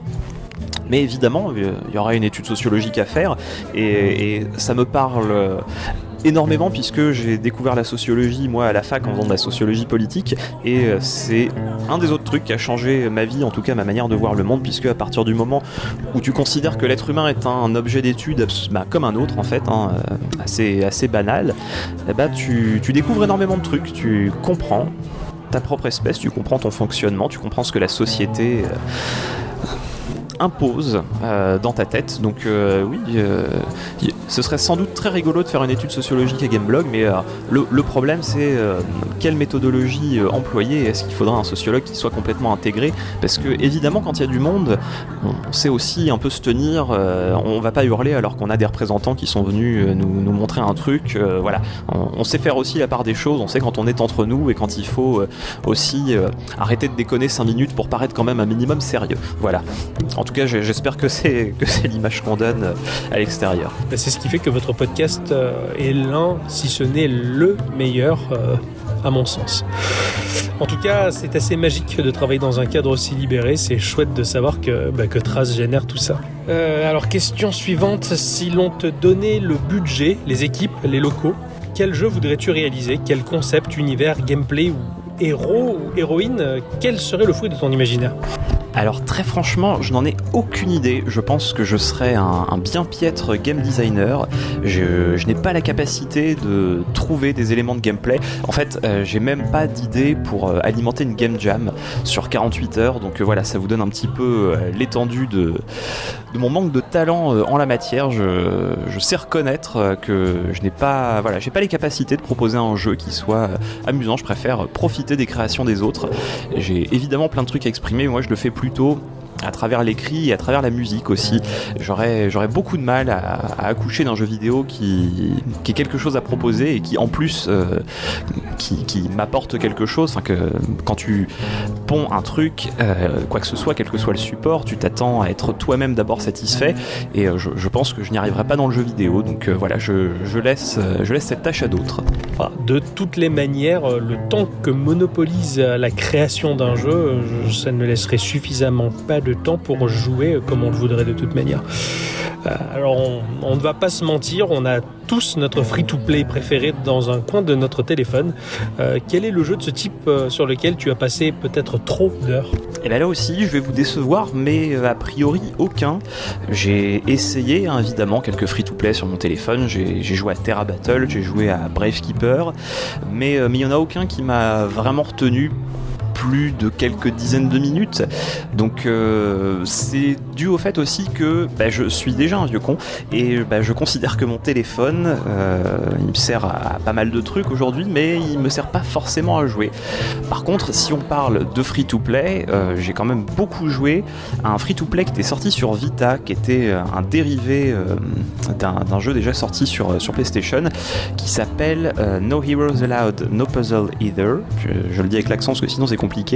Et euh, qui, était, euh, qui était un espèce de puzzle game euh, avec des éléments RPG et que j'ai saigné pendant des semaines et des semaines parce que je crois qu'on avait 3 crédits par jour et il fallait grinder à un moment donné et donc forcément c'était très long. Donc j'y ai passé beaucoup de temps mais voilà, c'était pas sur téléphone, c'était sur Vita. C'est le premier jeu quasiment que j'ai téléchargé parce que j'ai eu la chance de trouver la console d'occasion à, à aller 300 mètres de chez moi. Je l'ai acheté euh, parce que elle me faisait très envie justement pour jouer à tout un tas de, petits jeux indés. Ça, ça me permettait de jouer euh, autrement que sur PC et je préfère toujours jouer sur console. Donc voilà, non malheureusement le, le free-to-play pour l'instant en tout cas c'est pas quelque chose qui, euh, qui m'est vraiment touché mis à part voilà ce, jeu Vita. J'attends, j'attends de voir peut-être de changer de téléphone pour, pour essayer d'autres choses et voir si je finis par tomber sur quelque chose qui me plaît vraiment. Ah bah, tu peux être fier de résister à l'appel euh, des jeux mobiles qui peuvent être vraiment très très chronophages.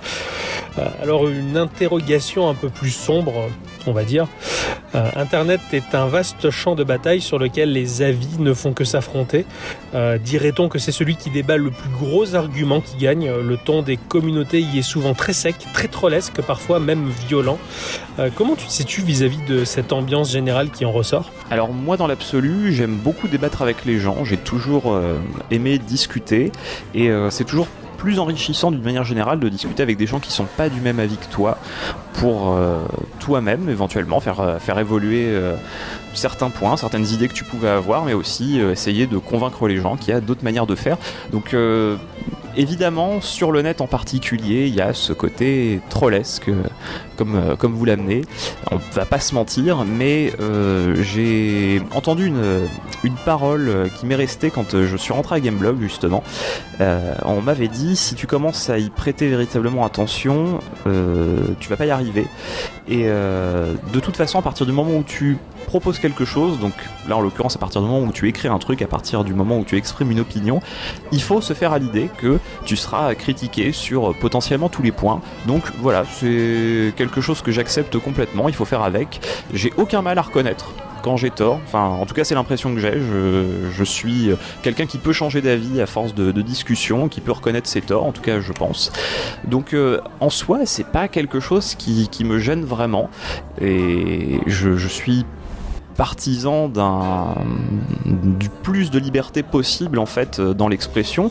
Donc je, je préfère qu'il y en ait trop que pas assez voilà. Je- j'estime que euh, on peut on peut effectivement tout dire sur le net mais euh, mais il faut être prêt à discuter. Voilà c'est un petit peu la condition il faut être prêt à discuter il faut être prêt à apporter des arguments. À partir de ce moment là je veux bien discuter avec à peu près tout le monde. Très, très très bonne manière d'appréhender la chose en tout cas. Alors la question impossible, hein. Dans un jeu, quel est l'axe principal autour duquel ton amour lié à ce média va tourner? Est-ce que c'est un gameplay qui frise le parfait, une histoire qui te transporte, un graphisme au charme subtil ou peut-être l'alchimie de tout ça à la fois, peut-être. Alors franchement, c'est impossible de répondre parce que ça dépend tellement du jeu et de ce qu'il propose en fait. Il n'y a pas un élément que je recherche particulièrement quand je vais euh, entamer un jeu. Je prends ce qu'il a à m'offrir et je l'observe dans sa globalité. Évidemment, il y a des jeux qui marquent par tel ou tel aspect, mais je, mettrai jamais le doigt sur seulement un élément, le gameplay, les graphismes, la musique, voilà, c'est pas aussi euh, net et, précis que ça. Et quand je vois un petit peu le, les jeux qui m'ont le plus marqué, il y a quelques temps, j'avais fait un, top 20 avec un pote, on s'était lancé dans l'exercice de manière un petit peu sérieuse et tout. Et quand je vois les jeux que j'ai retenus, il y a des choses tellement différentes. Il y a, il y a Final Fantasy VI, il y a Mario 64, il y a Soul Calibur, il y a Mario Kart Double Dash, il y a Portal 2. Voilà, il y a des, plein de jeux qui ont rien à voir les uns avec les autres. Euh, Donkey Kong Country 2, Okami. C'est vaste et c'est indescriptible parce que ça dépend justement de, la sensibilité de chacun, de, la manière dont on est réceptif à, à tel ou tel élément. La musique, c'est quelque chose qui va souvent être important, c'est quelque chose qui va euh, ancrer plus profondément le jeu en fait euh, pour moi. Donc c'est, mais je ferai pas un jeu que pour sa musique. À un moment donné, euh, ça, finira par me gonfler quand même. Donc voilà, je peux pas mettre euh, un élément comme ça en avant. Et je pense que c'est pareil pour tout. Hein. Pourquoi est-ce qu'on apprécie telle ou telle musique, genre musical, euh, genre cinématographique, etc. Ça, dépend de notre histoire à chacun et de nos sensibilités personnelles. Donc euh, non, il n'y a rien que j'attende par avance d'un jeu avant d'y jouer. Ouais, je, suis bien d'accord avec l'impossibilité de quantifier et qualifier le plaisir dans, dans le jeu vidéo. Une dernière question. euh, quel est ton OST favori de tous les temps? Alors ça c'est horrible comme question parce que c'est- tellement dur de choisir une OST. Euh, la musique, moi c'est une de mes grandes passions dans la vie, c'est un des éléments euh, qui me structurent les plus importants. Et, et j'aime la musique, je suis boulimique de musique, donc évidemment euh, j'écoute aussi énormément d'OST de jeux vidéo. Après, s'il y en a un qui devait rester, ce serait sans doute celui de, mon jeu préféré de tous les temps, parce que euh, l'OST justement y est pour beaucoup aussi, c'est Final Fantasy VI, je- j'en ai déjà parlé juste avant. Parce voilà, c'est Nobuo Ematsu euh, à son meilleur avec ce que j'aime dans euh, ce qu'on appelle aujourd'hui un petit peu le rétro gaming. J'aime cette idée de devoir composer avec des limitations techniques, ce qui était le cas avec la Super NES au niveau du chip, du chip tune. Euh, on voit que euh, Uematsu s'est euh, démené pour proposer quelque chose d'incroyable pour l'époque, pour le support. Tout est, tout évidemment fantastique dans Final Fantasy VI, mais la musique, c'est bah, pour l'époque, c'est un OST qui tient en 3 CD, ce qui est du jamais vu, ce qui est énorme. On est quand même en 94 et l'OST fait 3 CD avec 3 pièces particulièrement longues. Il y a un opéra qui est écrit et qui est structuré aussi sur les formes de l'opéra. C'est quelque chose que j'ai compris seulement avec le temps, mais que, je trouve d'autant plus génial maintenant que je, le saisis complètement. On a une ouverture euh, uniquement, uniquement musicale, euh, on, a, un développement, on a l'intrigue qui arrive avec euh, ces différentes phases qu'on retrouve à l'opéra. Et on a évidemment le combat finale contre les, quatre formes de Kefka, qui est Dancing Mad, qui est un morceau incroyable qui a été repris un peu euh, par tout le monde et qui, me fait hérisser les poils à chaque fois, enfin dresser les poils en l'occurrence. Euh, ma, compagne l'avait même repris euh, pour me faire la surprise, elle avait appris tout Dancing Mad, qui est quand même une, pièce sur le plan technique qui est hyper balèze. Et il y a évidemment voilà, le générique de fin. Qui, conclut euh, cette histoire incroyable. Euh, voilà, il y a tellement, tellement de jeux qui m'ont marqué par leur musique. Euh, ce serait aussi long que de citer tous les jeux qui m'ont marqué tout court. Mais voilà, s'il fallait retenir une OST, je pense que je partirais sans doute sur une île déserte avec celle d'FF6, parce que c'est celle que, que je réécouterai sans doute encore et encore sans jamais, jamais me lasser. En tout cas, j'espère. Euh, voilà, ça m'empêchera pas d'écouter euh, tellement d'autres choses à côté, mais euh, Final Fantasy VI à jamais dans mon cœur et dans mes oreilles. Eh bien, bien voilà, bien merci beaucoup, merci pour le temps que tu nous as accordé, merci d'avoir répondu euh, à nos questions et nous te souhaitons une très bonne continuation. Salut Thomas, merci.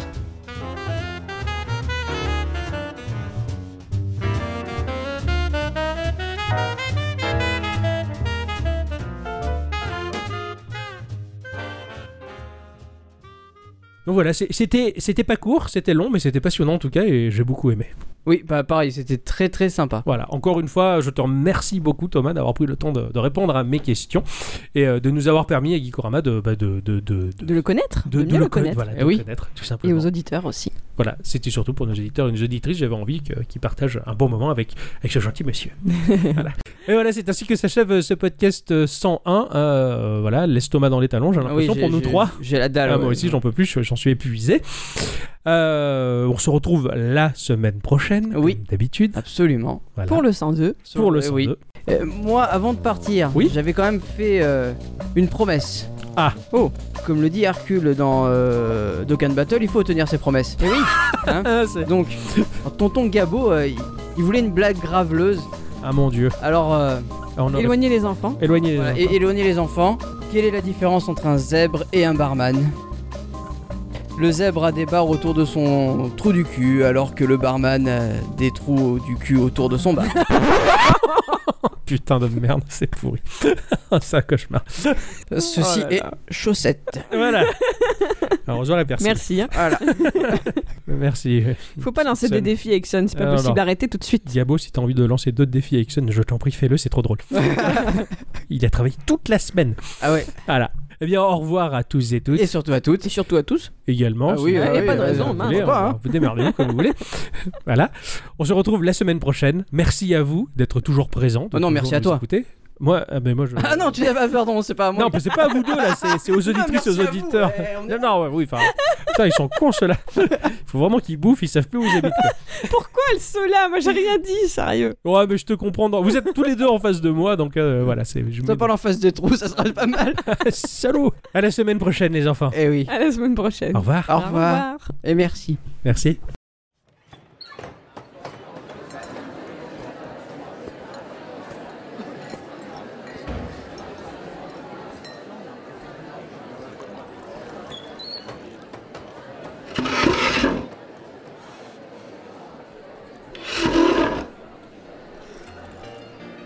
Qu'est-ce que tu bois, étranger? Un whisky bien glace, s'il vous plaît. Un whisky bien glace, hein?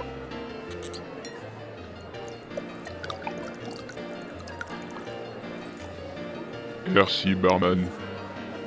Au fait, vous auriez pas vu deux gars et une fille se trimballer par là À mon avis, si tu veux des infos, il va me falloir un peu plus de précision.